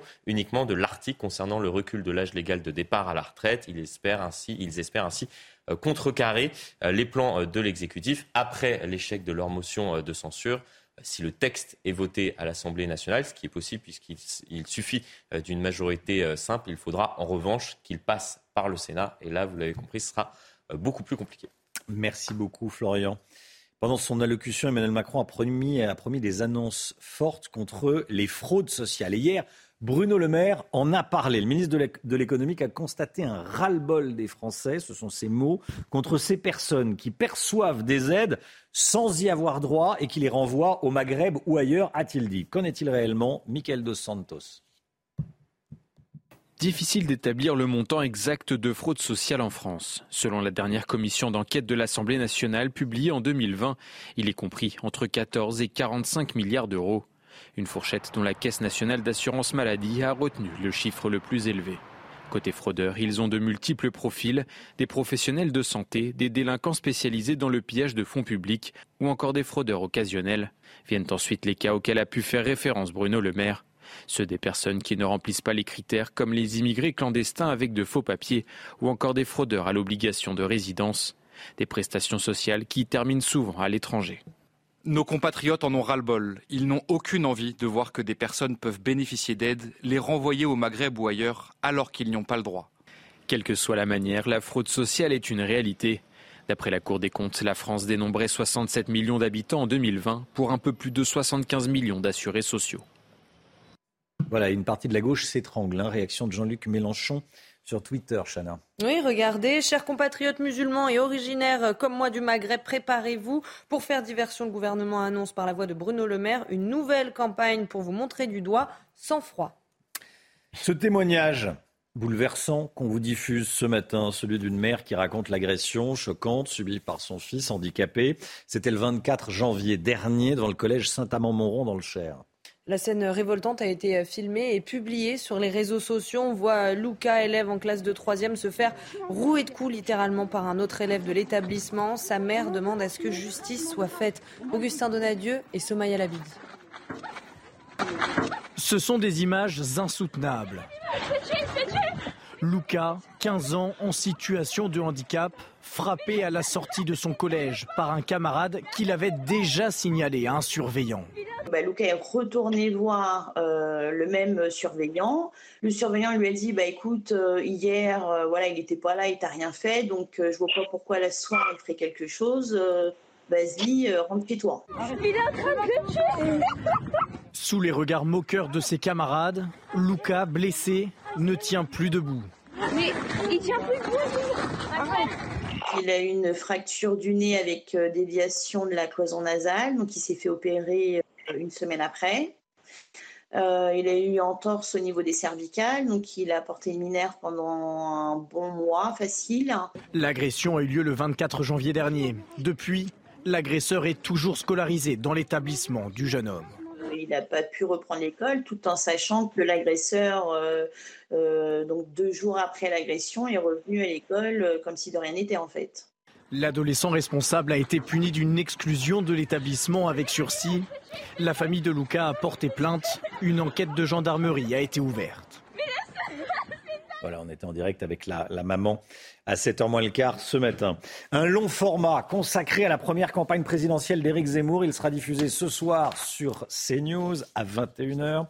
Long format événement, tournage dans les coulisses de cette campagne avec l'intervention notamment de Christine Kelly, d'Olivier D'Artigol ou encore d'Éric Nolot. Je vous propose de regarder un extrait au moment où Éric Zemmour s'est rendu en Arménie. Regardez. Je voulais vous dire que je suis très heureux d'être là devant ce, ce mont Ararat, cette, cette région superbe. Vous avez vu, là, il y a la, frontière avec la Turquie, là, il y a le mont Ararat où euh, la légende dit que l'arche de Noé euh, est partie. Vous êtes vraiment euh, à l'aube de l'humanité. On ne se projette pas dans l'avenir. D'ailleurs, on ne comprend rien au présent et à l'avenir et à tout ce qui nous arrive si on n'est pas ancré euh, dans euh, ce passé, ce passé lointain même. Euh, vous savez, je cite souvent la phrase Les morts gouvernent les vivants d'Auguste Comte. Quand je l'ai vu la ville peinte, je me suis dit Oh là, ça y est. Et d'ailleurs, tous les hommes politiques en privé vous diront, parce que je les connais tous, mhm. Oh la vache. Pourquoi ils vous l'ont dit concrètement? Comment? Ils vous l'ont dit? Oui je peux vous citer les noms. Bon. Ah bah, bah oui, Bruno Retailleau, il l'a pas Est-ce que Bruno Retailleau l'a vu Attendez, attendez. Non, mais là, vous m'empêchez mon deuxième point. Voilà, extrait de donc les, les coulisses de la campagne d'Éric Zemmour ce soir. Long format sur CNews à 21h. 8h08, restez bien avec nous dans un instant. Clément Beaune, ministre délégué au transport et l'invité de Laurence Ferrari. À tout de suite. C'est News, il est 8h15. Bienvenue à tous. Merci d'être avec nous. Dans un instant, Laurence Ferrari, vous recevrez Clément Beaune, ministre délégué au transport. Mais tout d'abord, c'est le point info avec Chanel Housteau. Emmanuel Macron est attendu en Alsace aujourd'hui. Le chef de l'État va visiter euh, cet après-midi l'entreprise Matisse Construction Bois dans la commune de Moutersholz en déplacement euh, sous euh, tension. Deux jours après son allocution, des rassemblements de contestataires sont déjà prévus à proximité. Un salarié qui abandonne son poste ne sera plus licencié mais considéré comme démissionnaire. Un décret a été publié hier, ce qui veut dire en clair que ce salarié n'aura plus droit à l'assurance chômage. Il reste quelques exceptions en cas de maladie, d'exercice du droit de retrait ou encore de grève. 123 000 abandons de poste ont été recensés l'année dernière. Et puis 82 000 demandes de retrait de contenus pédopornographiques ou terroristes ont été recensées l'année dernière. Il s'agit de photos, de vidéos, mais aussi de propos. Ce chiffre reflète la forte présence de ces contenus en ligne. Et selon l'ARCOM, une large part de ces contenus est bloquée en amont par les systèmes de détection automatique des plateformes. Laurence Clément Beaune est votre invité ce matin. Bonjour Monsieur le Ministre. Bonjour Laurence Bienvenue dans la matinale de CNews. Les présidents seront aujourd'hui dans le Bas-Rhin, demain dans l'Hérault. Ce seront des voyages Potemkin, c'est-à-dire qu'il va être complètement isolé euh, de peur que l'on entende trop, de trop près les manifestants ou que l'on tente euh, encore une fois de s'approcher trop près de lui non, je ne crois pas du tout. Il y a évidemment une question de sécurité pour le président de la République, c'est évident. Et dans une période de tension, les choses se surveillent. Mais le président, s'il voulait rester enfermé, il n'irait pas deux jours de suite sur le terrain. Il euh, se rend en Alsace, il rencontrera des salariés, euh, des vrais, c'est pas Potemkin. Il ira au contact. Peut-être que d'ailleurs il y a, des gens qui protesteront. selon vous Pas du tout. Je n'ai pas dit ça. Bah, vous dites Potemkin, Potemkin, pour ceux qui nous écoutent, c'est un décor. Oui, bien donc, sûr. il n'est pas dans un décor. Il rencontre les gens qui travaillent dans cette usine, Mhm. qui travaillent, je crois, notamment pour les Jeux Olympiques. Donc, je veux dire, ce sont des rencontres qui s'organisent évidemment, mais qui sont avec des salariés. Pour certains, peut-être l'interpelleront, protesteront. C'est notre démocratie. On ne peut pas dire à la fois c'est Potemkin, vous vous déplacez plus, et puis s'étonner qu'il y ait parfois, quand un ministre, quand une autorité publique se déplace, quand le président de la République lui-même est interpellé, des gens qui protestent. C'est aussi notre démocratie. Ça tant que ça reste non du violent. jeu, c'est ce que vous dites, du jeu démocratique. Tant que les choses restent Mhm. Dans un cadre démocratique, c'est-à-dire non violente, c'est-à-dire respectueuse. Chacun peut s'exprimer. Et dans les échanges, vous savez, c'est pas toujours euh, ce qui fait le plus de buzz qui est le plus important. Quand le président était aux Pays-Bas, on a beaucoup parlé euh, d'interruption de quelques individus, mais il a échangé à cette occasion, j'étais avec lui, avec par exemple des milliers d'étudiants. Et ça s'est, pour l'immense majorité d'entre eux, en bien passé. Non, mais pas- ce c'était sera le même France. sujet. On échange, Mais et puis il y a toujours évidemment ceux qui s'expriment. Est-ce que vous avez peur d'aller sur le terrain Deux de vos collègues hier sont restés bloqués plus d'une heure et demie dans une caisse d'allocation familiale à Paris. Ils ont dû sortir sous l'escorte policière. Là, Il y a quand même une tension. Non, mais je ne vais pas vous dire qu'il n'y a pas de tension, qu'il n'y a pas eu de protestation et qu'il n'y a pas eu aussi, minoritairement, heureusement, des actions violentes dont on parle beaucoup parce qu'elles sont souvent plus spectaculaires. Mais moi, j'étais en déplacement hier, justement, à Strasbourg. J'étais vendredi dans le Val d'Oise. Beaucoup de mes collègues font la même chose. Il faut faire attention. Mais il ne s'agit pas de rester euh, dans un cocon. Il ne s'agit pas de rester enfermé et il ne s'agit pas de refuser le contact. Parfois, il y a des risques, mais on le fait parce que c'est évidemment nécessaire d'entendre, d'écouter, d'échanger. Et je vais vous le dire, moi, tout au long de cette période de grève dans un secteur comme les transports publics, Évidemment. toutes les semaines, j'étais au contact d'agents de la RATP ou de la SNCF, sans caméra, mais pour échanger. Et ça s'est très largement bien passé, il faut le dire aussi. Absolument. Euh, Est-ce que euh, les manifestations qui sont prévues les demain, notamment à la SNCF, vont impacter euh, fortement le trafic? C'est normalement assez peu. La prévision aujourd'hui de la SNCF, qui est solide, c'est d'avoir 4 trains sur 5 sur le TGV, 4 trains sur 5 sur le TER, qui est souvent le transport du quotidien pour beaucoup de salariés, et d'avoir malheureusement un trafic un peu moins bon sur les intercités. On sera sans doute un peu en dessous de 50%, mais on a aujourd'hui une situation qui est la SNCF, et globalement une bonne situation de trafic. On ne connaît pas du tout les perturbations qu'on a pu connaître euh, il y a encore quelques semaines. Mhm. Je souhaite que cela reste comme ça par le dialogue aussi. Pour le 1er mai, ce sera pareil? Vous avez déjà des anticipations de Non, ce on qui peut pas se passer, puisque les syndicats, je le rappelle, euh, vraiment demandent à ce qu'il y ait une mobilisation record Oui, écoutez, c'est trop tôt pour le dire. On donnera évidemment toutes les informations à ceux qui euh, attendent pour euh, des vacances ou des placements professionnels. Ces précisions sur le trafic, c'est trop tôt pour le dire parce que la mobilisation, c'est pas forcément la grève. On a vu parfois des manifestations importantes et des taux de grève relativement faibles. Vous avez bon espoir que les syndicats finissent par revenir à l'Élysée euh, après un délai de décence, comme l'a dit Laurent Berger, c'est-à-dire après le 1er mai et le, la grande mobilisation qu'ils souhaitent. Oui, je pense que le dialogue se renouera. Je pense que c'est notre responsabilité de montrer qu'on y est ouvert. La Première ministre l'a fait en recevant l'intersyndicale. Ça n'a pas permis immédiatement d'aboutir sur des discussions concrètes. Mais je note par exemple que Laurent Berger, pour la CFDT, avait dit à ce moment-là, on veut parler retraite avec un désaccord qu'on connaît, mais on veut aussi parler travail, conditions de travail.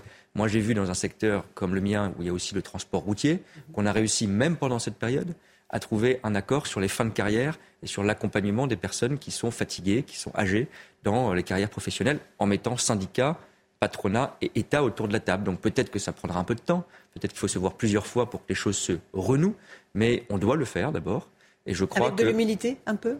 Bien sûr, avec de l'humilité, Et je ne parle pas pour vous. non, non, mais avec de l'humilité, bien sûr, avec surtout la volonté de mettre des sujets concrets sur la table. Le président, il a été précis. Il a parlé des conditions de travail, il a parlé de l'emploi des seniors, il a parlé euh, de la pénibilité ou des conditions de travail difficiles en particulier, parlé des salaires. Donc tous ces sujets-là, on est prêt, secteur par secteur, branche par branche, ou de manière plus générale, à les ouvrir. Je sais que les syndicats ont à cœur, surtout les syndicats qu'on appelle réformistes, d'apporter des réponses concrètes aux salariés. C'est ça leur euh, Donc nature, leur ADN. Donc je pense qu'il faudra trouver les moyens, mais ça se fera et le dialogue se renouera, je suis confiant la, là-dessus. la page des retraites, elle est complètement fermée. Euh, Il y a un groupe indépendant à l'Assemblée nationale, le groupe Lyotte, qui veut à nouveau euh, faire une proposition pour abroger la, la- la réforme. Euh, C'est terminé. Page terminée pour vous? J'aime pas dire que la page est tournée parce que ça donne l'impression que c'est circulé, il n'y a rien à voir. Bien sûr, les mobilisations exprimaient des choses et des oppositions contre les retraites, mais je crois qu'elles ont levé beaucoup d'autres sujets, notamment les fins de carrière, les inégalités femmes-hommes de rémunération qui ont été beaucoup évoquées.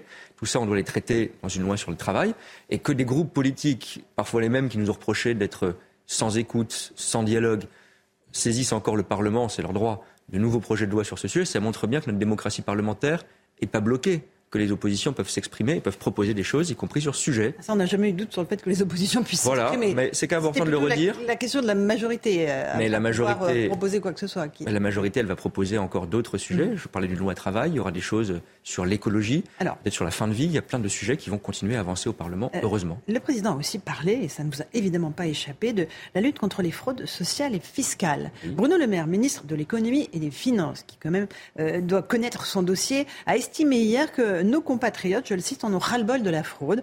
Ils n'ont aucune envie de voir que des personnes peuvent en bénéficier, il parle des prestations sociales, les renvoyer au Maghreb ou, alors, ou ailleurs alors qu'ils n'y ont pas droit. Euh, c'est barato à droite toute pour vous? Ça vous va? Écoutez, je ne crois pas. On peut revenir sur euh, ces sujets euh, droite et gauche, mais, non, non, mais le, le ministre des Finances. de Bruno Le Maire, ministre des Finances, comme vous le oui, rappelez, que le ministre des Finances de veuille, dire ça? mais que le ministre des Finances veuille lutter contre la fraude sociale. Mhm. C'est normal. La fraude sociale, par définition, c'est qu'on ne respecte pas les règles. Que les ministères fassent appliquer les règles et contrôlent davantage, je pense qu'en effet, c'est une question d'adhésion à l'impôt, à la contribution publique. J'ajoute aussi que dans le plan que présentera le gouvernement, que le plan de la République a lui-même évoqué, il y a la fraude sociale, il y a la fraude fiscale. Et donc il y a euh, ce qu'on appelle parfois une fraude d'en bas qu'on ne respecte pas les règles sur des petites prestations, mais il y a aussi, plus important sans doute, une fraude fiscale d'en haut, si je puis dire, qu'on optimise. de gauche, vous. Oui, mais vous aurez noté qu'on parle souvent. Non, mais bien sûr. Vous voyez comme. Est-ce que le fait d'envoyer l'argent au Maghreb, comme le dit le, le maire, je crois, l'occasion de préciser, est un problème. parce que le Maghreb est évoqué dans la question, il n'a pas stigmatisé. On ne doit pas stigmatiser. Attendez, c'est la faute de la, de la, journaliste qui a posé la question Non, pas du ah tout. J'essaie d'expliquer le contexte, je n'étais pas dans l'interview, mais je l'ai relu, euh, que, euh, qui a été celui de l'expression de Bruno Le Maire. Ce que je vous dis, c'est qu'il y a eu cette expression, elle ne résume pas tout. Le ministre des Finances, il portera aussi, avec le ministre du Budget, un plan sur les fraudes fiscales, sur les fraudes sociales. Ça en fait partie, je l'assume, mm -hmm. dans cet équilibre. Et vous aurez noté que l'expression du président qui nous donne le cap, c'est fraude fiscale et sociale. D'accord. Euh, Jean-Luc Mélenchon estime que les compatriotes musulmans originaires, comme lui dit-il, du Maghreb, voilà, euh, sont montrés du doigt. Est-ce que Bruno Le Maire a parlé euh, des musulmans? Est-ce que Bruno Le Maire a eu cette expression? Il faut arrêter. Jean-Luc Mélenchon, ça ne m'étonne pas beaucoup. Il Mhm. cherche à enflammer et à caricaturer les débats.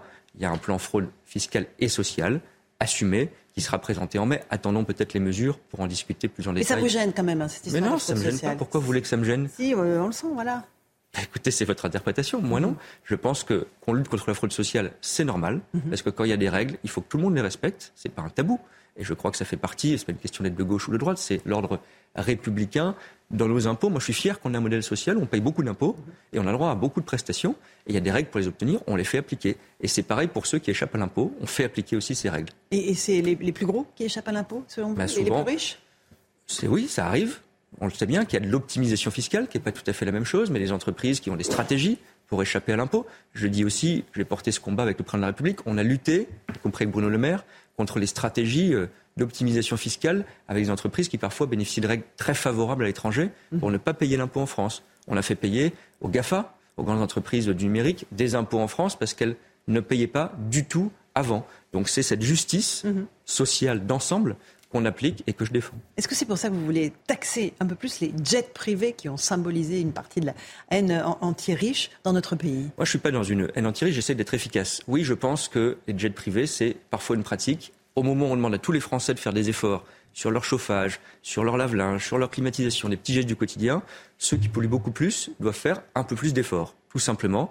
Et on augmente la taxation sur les jets privés. On continuera de le faire dans la loi de finances prochaine. Pourquoi? Parce que ça permet aussi, pour être efficace, de financer la transition écologique, l'investissement, par exemple, dans le ferroviaire ou la décarbonation de l'aviation. Je pense que c'est ça, une forme de justice sociale aussi. C'est très polluant d'utiliser des, des jets privés. Ça, ça- ça pèse moins de 0,1% du total de- des émissions de gaz à effet de serre en Oui, absolument. C'est une petite contribution à l'ensemble des émissions de gaz à effet de serre. Évidemment, ça a un aspect symbolique, il faut le dire. Et individuellement, le- l'émission par passager est 20 à 50 fois supérieure vous êtes dans un jet privé à ce que vous avez dans un avion ou évidemment dans un train ou même dans une voiture individuelle. Donc je pense que faire tous ensemble un effort proportionné à ce qu'on peut contribuer financièrement ou écologiquement, c'est bien et c'est ça aussi qui embarque tout le monde. Je ne résume pas l'écologie à cette seule mesure. On va surtout investir 100 milliards d'euros dans le train. Mais on a besoin de tout cet équilibre. Vous êtes euh, à gauche. Euh, est-ce que vous vous sentez pas un peu seul au gouvernement? On a évoqué les propos de Bruno Le Maire, euh, ceux de Gérald Darmanin. Vous, vous, vous, lancez un appel à la gauche. Vous dites, voilà, il faut relancer le quinquennat. Visiblement, les républicains ne sont pas prêts à un pacte de gouvernement. Il faut ouvrir à gauche. C'est ce que vous dites? Je dis, qu'il faut dialoguer avec ceux qui sont prêts à gouverner, pas au sens rentrer dans un gouvernement, mais voter des textes de loi et s'entendre sur certains projets. Et oui, je crois, je veux croire qu'il y a dans, cette, notre démocratie parlementaire, dans ce moment que l'on vit, une gauche de gouvernement qui s'est enfermée, je le regrette, dans la stratégie de Jean-Luc Mélenchon, qui est une stratégie d'excès, d'outrance, de caricature et parfois de violence parlementaire et politique. Mais cette gauche n'a pas disparu. Elle existe au Parlement. Elle a d'ailleurs voté certains textes mhm. sur euh, les énergies renouvelables. Le Parti socialiste a voté le texte que le gouvernement a proposé. Donc ça n'est pas impossible, la preuve ces derniers mois. Et on doit, quand on est une force centrale, comme la nôtre, qu'on n'a pas la majorité tout seul, il faut le dire humblement aussi, trouver des partenaires qui euh, ne trahissent pas leurs convictions, mais qui essayent de travailler avec nous sur certains projets, au moins sur l'écologie, sur euh, la fin de vie, qui est un grand droit supplémentaire qu'on peut garantir à nos concitoyens pour leurs familles et leurs proches. Est-ce qu'on peut travailler aussi avec des partis de gauche qui ne sont pas dans la caricature et qui mhm. veulent faire bien et faire avancer le pays? Je crois.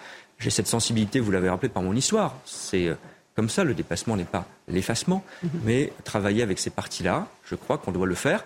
Et d'ailleurs, la Première ministre a dit encore samedi, il faut qu'on travaille avec tous ceux toutes celles et tous ceux qui veulent bien travailler de manière responsable. Elle n'a pas réussi euh, dans la mission que vous avez confiée précédemment, c'est-à-dire d'élargir sa majorité, on est bien d'accord. Mais ça, on le verra texte par texte, mhm. parce qu'on va voter. Vous pensez que ça va tenir jusqu'à quand cette espèce d'équilibre euh, un tout petit peu instable faut pas avoir l'air euh, désolé ou c'est pas un vertige. On a le Parlement que les Français nous ont donné. Mhm. C'est ça la démocratie. Ils nous ont mis premier. Pas les faire revoter les Français d'ailleurs, leur redonner la parole. Mais je trouve que rien. D'abord, c'est le président qui décide de la dissolution. Référendum dissolution. Oui, enfin, par exemple, je prends l'exemple de la dissolution. Si j'en crois les sondages, ça n'amènerait pas un déblocage euh, du Parlement avec des majorités beaucoup plus claires. Et surtout, moi, j'ai été élu député il y a moins d'un an, comme tous ceux qui siègent aujourd'hui. Vous n'avez pas envie de refaire campagne? C'est pas ça la question. C'est qu'il y a moins d'un an, les Français, ils ont voté ils ont voté, ils savent que c'est pour 5 ans, et ils ont donné cette donne politique. Ça serait quand même bizarre qu'on n'accepte pas de respecter en quelque sorte le mandat qu'à tous nous ont confié les Français. Ils ont dit, il y a un groupe qui est le plus important, c'est le nôtre. Faut l'entendre, c'est ce qu'on appelle une majorité relative. Et ce groupe, doit trouver des partenaires, soit de manière stable, ça ne marche pas très bien, soit au cas par cas. Et on y est arrivé sur plus de 20 textes aujourd'hui, la loi olympique, les énergies renouvelables, etc. Et donc ce qu'a dit la Première ministre, c'est on va continuer, mais il faut être deux pour euh, travailler ensemble. Donc il faut aussi que la droite républicaine et la gauche de gouvernement acceptent, texte par texte, parfois ensemble, à voter avec nous certains sujets. Moi, j'ai fait voter un texte sur le report de l'ouverture à la concurrence des bus à Paris. Mhm. C'est une proposition de loi communiste elle a été votée en partie par des LR et modifiée par la majorité. C'était pas si facile que ça. Je dis pas que On imagine bien sur toutes les réformes clivantes, ça va être beaucoup plus difficile. Et les retraites étaient sans doute une réforme particulièrement complexe, particulièrement difficile. Elles ne seront pas toutes particulièrement mal comprises et euh, jugées injustes par les Français. On fait pas tout le film. Vous savez. Mais elle a suscité des oppositions. Le président lui-même l'a dit. Mais toutes les réformes ne seront pas de la même nature. Et encore une fois, sur l'écologie, sur le budget qui va arriver, sur la fin de vie, sur l'école, est-ce qu'on peut trouver des grandes mesures euh, sur lesquels il y aura un consensus, oui, évidemment. Mais un consensus, je ne sais pas, mais des compromis et la capacité à trouver une majorité, je vais vous dire tout simplement, on le devra. Parce que c'est quoi l'autre option C'est que le Parlement ne vote plus rien. Je ne crois pas que ce soit le mandat qui est confié à qui que ce soit les Français il y a moins d'un an. Donc notre boulot, c'est de trouver ces majorités. Vous, ne craignez pas euh, une radicalisation des mouvements dans la rue? On, le voit avec des manifestations sauvages, euh, euh, des, accueils de ministres mouvementés, en permanence, des, actions un, un, peu plus violentes. C'est le risque quand même pour les mois à venir. C'est long, quatre ans. Oui, c'est toujours un risque. Vous savez, il euh, ne faut pas non plus penser que les choses ne peuvent pas évoluer. On a vécu des crises très différentes, comme celle des Gilets jaunes, où il y a eu de la violence, très différente de celle des manifestations. Oui, d'accord, mais ce n'est pas d'abord la réponse à tout. On peut dire aussi dans la période que l'on vit sur l'inflation, même si c'est difficile pour les Français, l'État a beaucoup accompagné par des chèques sur l'énergie notamment. Donc ce que je veux dire, c'est qu'il ne faut pas non plus être dans une, espèce de, vertige. On se dirait la radicalité est vouée à durer éternellement, la violence est la réponse à tout. On a des manifestations qui ont été très importantes, qui ont été dans l'immense majorité respectueuses et respectables. C'est ça que je retiens aussi de cette mobilisation, qui ont exprimé beaucoup d'autres choses que la question des retraites, et il faut y répondre. Et puis, à côté de ça, c'est différent. Vous ne pouvez pas, malheureusement, dans nos sociétés, empêcher parfois quelques individus d'avoir des actions plus radicales, voire plus violentes. Et ça, il faut être très clair, mhm. les condamner parce que c'est une atteinte à l'ordre public. Condamné au, sens pénal du terme, on est bien d'accord. Bah, quand il y a des euh, actes, j'ai vécu par exemple dans le secteur que je connais le mieux, les transports, il y a des actes de malveillance qui n'ont rien à voir avec des manifestations, des actions syndicales sur le réseau de la SNCF. On mène des enquêtes et on sanctionnera les coupables, évidemment. Clément Beaune était l'invité de la matinale de CNews. Merci, Merci à beaucoup d'être venu. À vous, Romain Lézard, pour la suite. CNews, il est 8h30. Merci d'être avec nous. Merci d'avoir choisi CNews pour démarrer cette journée. Merci à vous, Laurence Ferrari, et à votre invité, Clément Beaune. Voilà, l'équipe se met en place. Florian Tardif, euh, Marine Sabourin, Chana Lousteau et Lomi Guillot. On vous montrait hier les images des débordements à Lyon après l'allocution d'Emmanuel Macron. Aujourd'hui, les, les dégâts sont importants. hein. Et vous allez voir que commerçants et riverains sont excédés par ces euh, manifestations sauvages. Reportage d'Olivier Madinier et Maureen Vidal. Deux jours après, riverains et commerçants sont toujours sous le choc. Suite aux nombreuses dégradations après l'allocution du président de la République, tous sont excédés par ces manifestations sauvages à répétition. Et moi, je n'en peux plus. Euh, moi, j'habite donc sur la place Saint-Denis, mais mes fenêtres donnent euh, sur la, pla- sur la rue Terme. C'est nous qui payons, hein. il ne faut pas, faut pas se leurrer. Donc, si j'avais assisté à tous ces débordements, j'aurais été vraiment apeurée, en effet. On n'a pu que constater les dégâts, à savoir euh, une agence complètement explosée, vitrine brisée, euh, tag contre la vitrine. Tout- Alors on n'est que les victimes, euh, pauvres victimes collatérales de, de- de débats euh, actuels. Des commerces, des voitures et même la mairie ont été pris pour cible. Des dégâts que le maire adjoint écologiste de Lyon condamne, en ciblant toutefois un coupable. Aujourd'hui, il y a une grande responsabilité euh, sur ces violences de la part du président de la République et du gouvernement. Et euh, pour autant, euh, il faut aussi condamner ces casseurs qui veulent simplement détruire pour détruire. Et moi, j'en appelle à la désobéissance et surtout pas à la violence. Suite à ces débordements, le maire du 6e, l'un des arrondissements de Lyon les plus dégradés, réclame une réunion d'urgence entre les élus de la ville et la préfète du Rhône. Fin du blocage à l'université de Caen. Regardez cette image. L'université de Caen qui a été occupée pendant six semaines, un mois et demi par des militants euh, qui manifestaient officiellement contre la réforme des, retraites. Ils ont tout cassé. Les images des dégâts sont saisissantes. C'est une image. Dans l'amphithéâtre, il y a des tags, euh, des bureaux ont été détruits, des murs ont été détruits. Les dégâts sont estimés, écoutez bien, à plusieurs centaines de milliers d'euros. Hein plusieurs centaines de milliers d'euros. Qui est-ce qui, qui va payer? Bah, C'est vous, c'est nous, c'est ceux qui payent la TVA et, l'impôt sur le revenu. hein.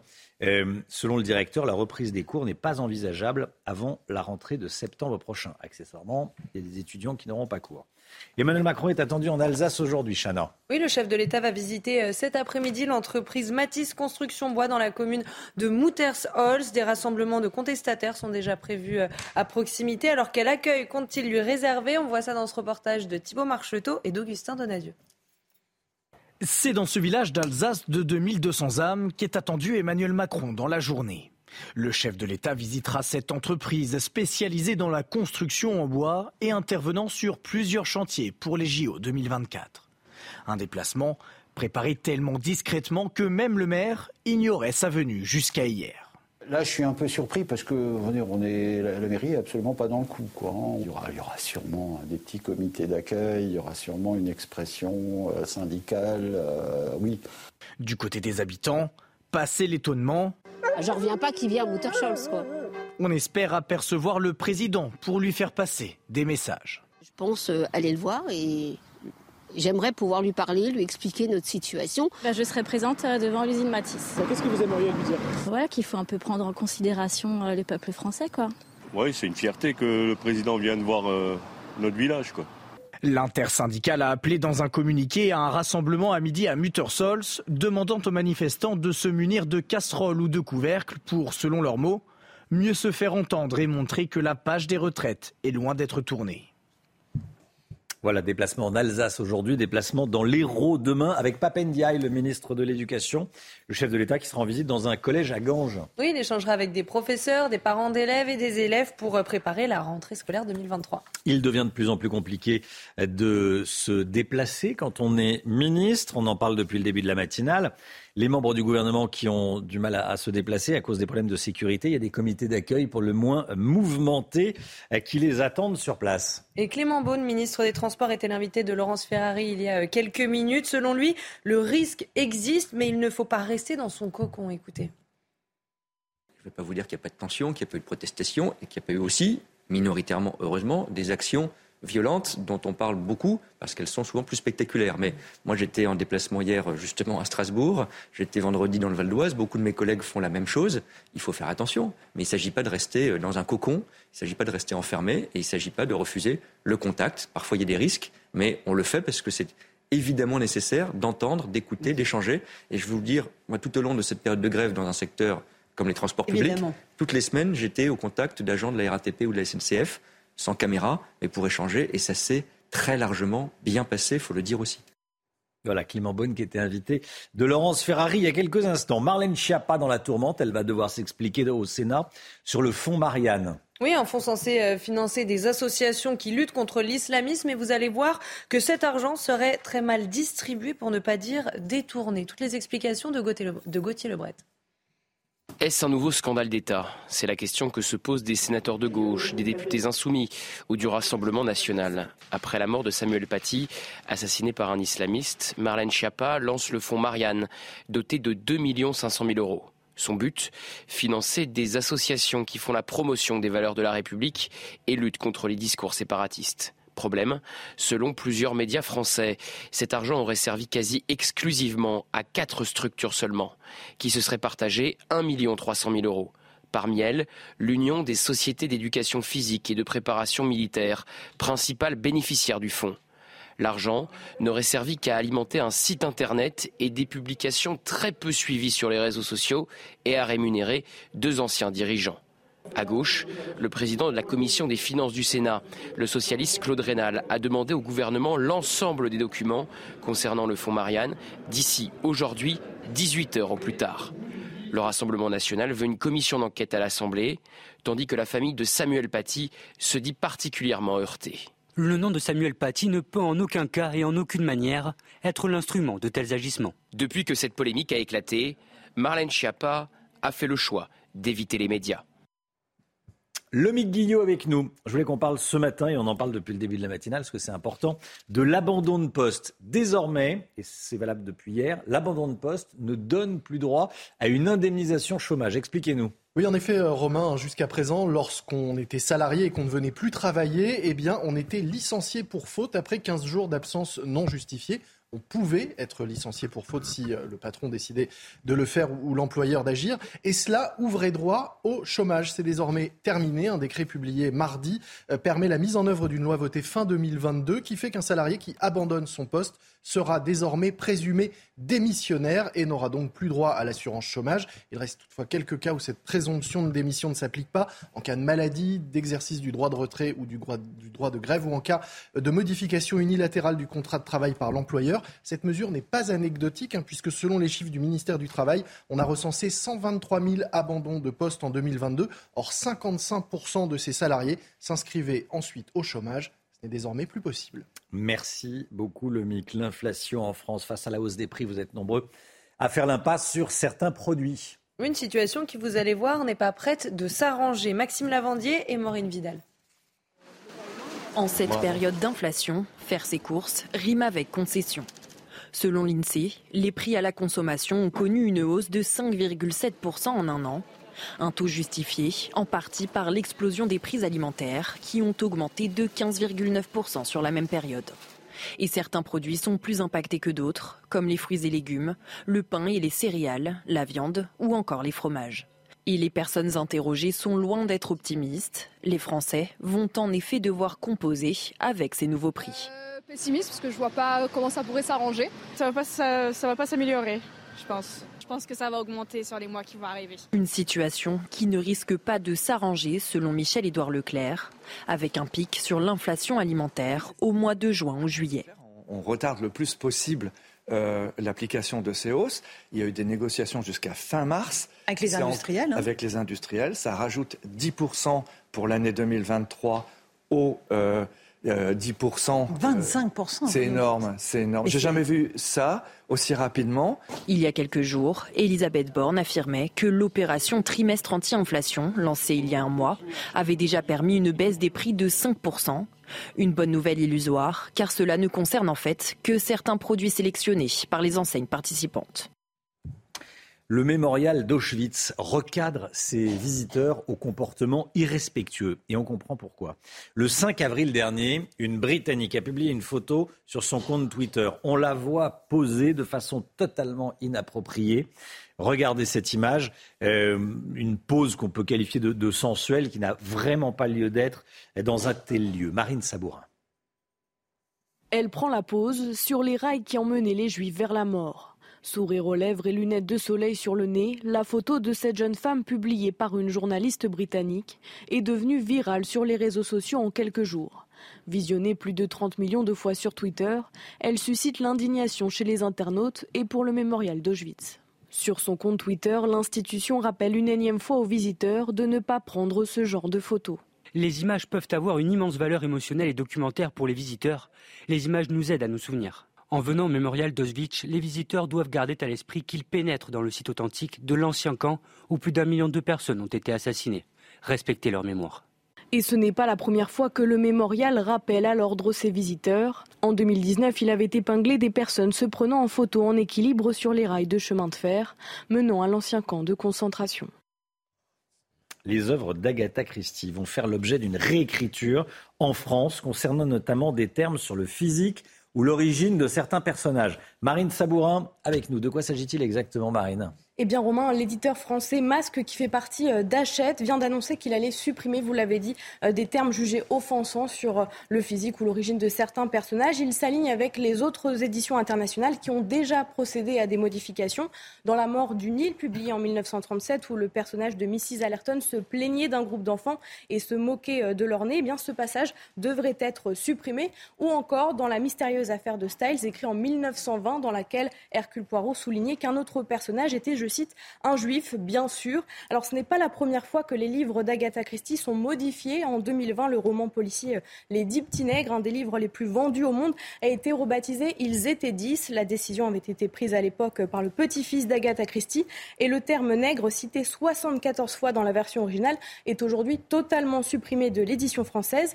Et concernant l'avenir des textes, notamment français, Roselyne Bachelot sur RTL expliquait hier qu'elle avait échangé avec un sociétaire de la comédie française et que tous les deux ne seraient pas euh, étonnés si les pièces de Molière étaient modifiées d'ici dix ans, notamment concernant des propos sur les Turcs dans Le bourgeois gentilhomme ou sur des propos euh, sur les femmes rédigés dans plusieurs de ses œuvres.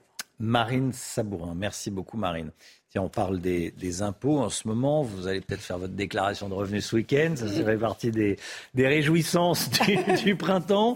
Euh, aux États-Unis, le couple Biden, alors je ne sais pas si, où ils en sont dans leur, dans leur déclaration de revenus, mais on connaît leurs revenus pour l'année dernière. Hein. Oui, alors ils ont gagné plus de 579 000 dollars l'année dernière, donc c'est ce qu'a annoncé euh, la Maison Blanche. Le président américain et son épouse ont également payé près de 170 000 dollars d'impôts. Le communiqué insiste sur l'engagement de transparence du démocrate de 80 ans, à l'inverse de son prédécesseur, Donald Trump, qui, je le rappelle, avait payé seulement 750 dollars d'impôts en 2017. Voilà un petit tacle de la Maison Blanche à, Donald Trump. Euh, euh, Jill Biden, qui est la femme de Joe Biden, est, encore, est professeure d'université. Hein, elle, exerce donne des cours à la fac. Un squelette de T-Rex vendu aux enchères, plus de 5 600 000 euros vendu hier à Zurich. Il est magnifique cette espèce a vécu il y a 65 millions d'années. Hein. Oui, ce T-Rex se fait appeler euh, Trinity. Il mesure 3,9 mètres de hauteur et 11,6 mètres de long. En fait, c'est un assemblage d'os issus de trois différents T-Rex retrouvés entre 2008 euh, et 2013. Trinity a été acquis par un collectionneur européen de dinosaures et d'art moderne. C'est incroyable. Il hein. faut avoir le, évidemment le, local qui va avec. il faut de la pas de chien. Pardon? Faut pas avoir de chien non plus. Qui pourrait quoi Il pourrait aller manger un os. Qui pourrait aller manger un os, effectivement, ou avoir ou avoir peur de la bête, effectivement. Euh, c'est incroyable. Qu'est-ce que j'adore J'adorerais avoir ça. Avoir... ça chez vous? Ah oui, ah oui. Ah, faut avoir de la place. Vous voulez me faire plaisir? Oui, si on a de la place. chez moi, si on a la place, si on a les 5 millions, si on a tout, mais, mais c'est incroyable. incroyable. Allez, la santé tout de suite avec le docteur Mio. Passez de bons moments devant votre programme avec Flexadin, l'aliment complémentaire qui aide votre animal à rester actif pour longtemps. Bonjour Brigitte. Bonjour. Bonjour docteur. Vous nous parlez ce matin du zona. Vous allez nous dire à quel point il est important de savoir le reconnaître le plus tôt possible, le zona. Mais pour, pour commencer, qu'est-ce que c'est qu'un zona? Alors vous connaissez la varicelle? Oui. 9 Français sur 10 ont eu la varicelle. Bah, c'est le même virus, mais sous une autre forme. Je m'explique. On a tous eu euh, la varicelle, je vous le disais, 9 sur 10. Parfois sans s'en apercevoir. Parfois, il y a pratiquement pas de bouton ou un caché derrière l'oreille, on ne le sait pas. Parfois, en revanche, on s'en souvient, on, a même, on peut même avoir des cicatrices de varicelle. On l'a enfant euh, souvent, hein, et on oui, est oui, badigeonné. On peut l'avoir adulte, hein, c'est un peu plus pénible, surtout chez les femmes enceintes d'ailleurs. Mm. Bref, varicelle, ok, 9 Français sur 10. Une fois que le virus de la varicelle a fait ses petites traces sur la peau, etc., qu'est-ce qu'il fait? Il repart et il va se cacher dans des ganglions nerveux sensitifs. On en a plein le long de la colonne vertébrale. Et là, il y en a certains qui vont dormir toute leur vie, des gros dormeurs, hein, ils vont pas bouger. Et il y en a certains qui vont se réveiller. Et quand un virus de la varicelle se réveille, qu'est-ce qu'il fait? Il ressort par ce ganglion nerveux sensitif, il va longer le trajet du nerf sensitif et il va arriver sur la peau le long de ce trajet, faire des petites vésicules, exactement les mêmes que dans la varicelle, hein, des petites vésicules pleines de virus. On peut dire que finalement, le zona, c'est une maladie à la fois virale, c'est le virus de la varicelle, à la fois virale, à la fois neurologique, puisqu'il suit ce trajet nerveux. Il va créer une inflammation du nerf, et c'est là que c'est important, parce que c'est là que ça fait mal. Et à la fois cutané, puisque ça fait ces petits bouquets de vésicules, comme on va le voir rapidement. Ça, va, ça suit vraiment, vous voyez, ça c'est un trajet nerveux intercostal. C'est toujours, pour le reconnaître, c'est toujours sur un hémicorps, la moitié du corps. Et ça suit toujours, vous voyez là, c'est un autre trajet devant, le long des côtes, comme ça. Et ça suit ce trajet-là. On va passer, ça peut être ailleurs, ça peut être au niveau de l'abdomen comme celui-ci, euh, vous voyez. Et donc, et donc, ce qui est terrible, c'est que ça peut faire moyennement mal, mais ça peut faire terriblement mal. On appelle ça la ceinture de feu. C'est-à-dire qu'il y a des gens qui ne peuvent plus dormir et surtout, Surtout, ça peut durer 15 jours, 3 semaines, ça peut durer plusieurs semaines, ça peut durer plusieurs mois, et ces douleurs, elles peuvent durer même des années. C'est-à-dire qu'il y a des gens chez qui cette douleur comme ça persiste. Ça s'appelle des douleurs post-zoostériennes, de zona, de virus, et c'est terrible. Donc, vraiment, s'il y a un message aujourd'hui, c'est dès que vous sentez, même avant l'apparition même des vésicules, dès que vous sentez des douleurs sur un nerf, sur le trajet d'un nerf, hein, qui correspond, ça peut être là, mais ça peut être aussi au niveau du nerf du visage, ça peut être aussi au niveau du nerf euh, de, ophtalmique, enfin, ça peut être tout un trajet nerveux. Allez consulter, parce qu'à ce moment-là, si on s'y prend tôt, les antiviraux sont efficaces. Les antiviraux, ça ne sert à rien après, une fois que le virus s'est multiplié. Il faut les donner avant qu'il ne commence à se multiplier partout. Donc là, on peut être efficace dans les 48 à 72 premières heures avec des antiviraux.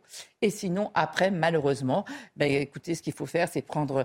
D'abord, on peut rien mettre hein, dessus, des compresses euh, très fraîches, euh, désinfecter pour éviter les surinfections. Parfois, on est obligé de mettre des morphiniques. Hein, c'est vraiment très douloureux. Vous ne pouvez même pas supporter un drap, une chemise, un voile. Euh, oui, oui, quand c'est douloureux, c'est terriblement. Les, gens s'en souviennent. Hein, c'est vraiment, ça fait partie des douleurs terribles que l'on peut avoir toutes les douleurs neurologiques, de toute façon, sont terribles. Et là, c'est une inflammation du nerf, c'est une névrite. Et alors, ce qui est complètement abracadabrantesque, on va dire, c'est que dans tous les pays anglo-saxons, on fait des campagnes de vaccination parce qu'on a un, vaccin contre le virus de la varicelle et du zona. Et, en France, c'est autorisé à partir de 50 ans et c'est pris en charge par la sécurité sociale de 64 à, à 75 ans. Enfin, je veux dire, c'est quand même fou quand on voit les douleurs que ça peut laisser, les traces que ça peut laisser. J'ai oublié de vous dire, euh, pardonnez-moi, sur euh, quel moment il se réveille, qu'est-ce qui peut faire qu'il se réveille. Parce qu'en fait, c'est beaucoup plus fréquent chez les personnes plus âgées. Plus on avance en âge, plus c'est fréquent. On dit qu'une personne sur deux, à partir de 75 ans, a un zona. Pourquoi? Parce que c'est lié à la baisse de l'immunité. C'est là qu'il peut se réveiller le ganglion, le virus, pardon. Euh, baisse de l'immunité, suite à une intervention. Je discutais avec une jeune femme euh, à la rédaction, qui, très jeune, et qui en a eu Dont aussi. vous tairez le nom. Pour respecter le secret Euh, médical. Évidemment qu'on va taire le nom. Euh, et qui se souvient aussi de la douleur. hein. Oui. Euh, Oui. Et ça peut être aussi un stress, mais un stress ou une grande joie ou un grand chagrin. hein. J'ai une jeune femme euh, qui était très heureuse de se marier et qui a développé un zona. Enfin voilà. Donc voilà ce que c'est. Finalement, virus du zona, virus de la varicelle, c'est le même. C'est juste une résurgence de ce virus. Et surtout, importance de savoir le reconnaître pour arriver à le traiter, pour éviter les douleurs. Merci beaucoup, Brigitte. Vous avez passé un bon moment devant votre programme avec Flixadin, l'aliment complémentaire qui aide votre animal à rester actif pour longtemps. 8h50. Merci d'être euh, avec nous, d'avoir choisi CNews pour démarrer cette journée. On se retrouve demain matin dès 5h55 avec Chana Lousteau, avec le docteur Millot, avec Alexandra Blanc, Marine Sabourin est avec nous. euh, également le Mick Guillot, Florian Tardif vient nous euh, rejoindre pour euh, au revoir. Et, vous- et on vous retrouve avec Pascal Pro, Florian, ou pas? Peut-être, je vais lui demander. Ah oui. C'est comme ça. Certainement. Ça- euh, se décide, voilà, comme ça. Et demain matin, 5h55, cnews.fr, le meilleur de l'info tous les soirs avec, euh, avec euh, Olivier Benkemoun, même si ce soir à 21h, vous le savez, on en a parlé, c'est le long format sur la première campagne d'Éric Zemmour. Belle journée à vous, à demain matin. Tout de suite, Pascal Pro dans l'heure des pros.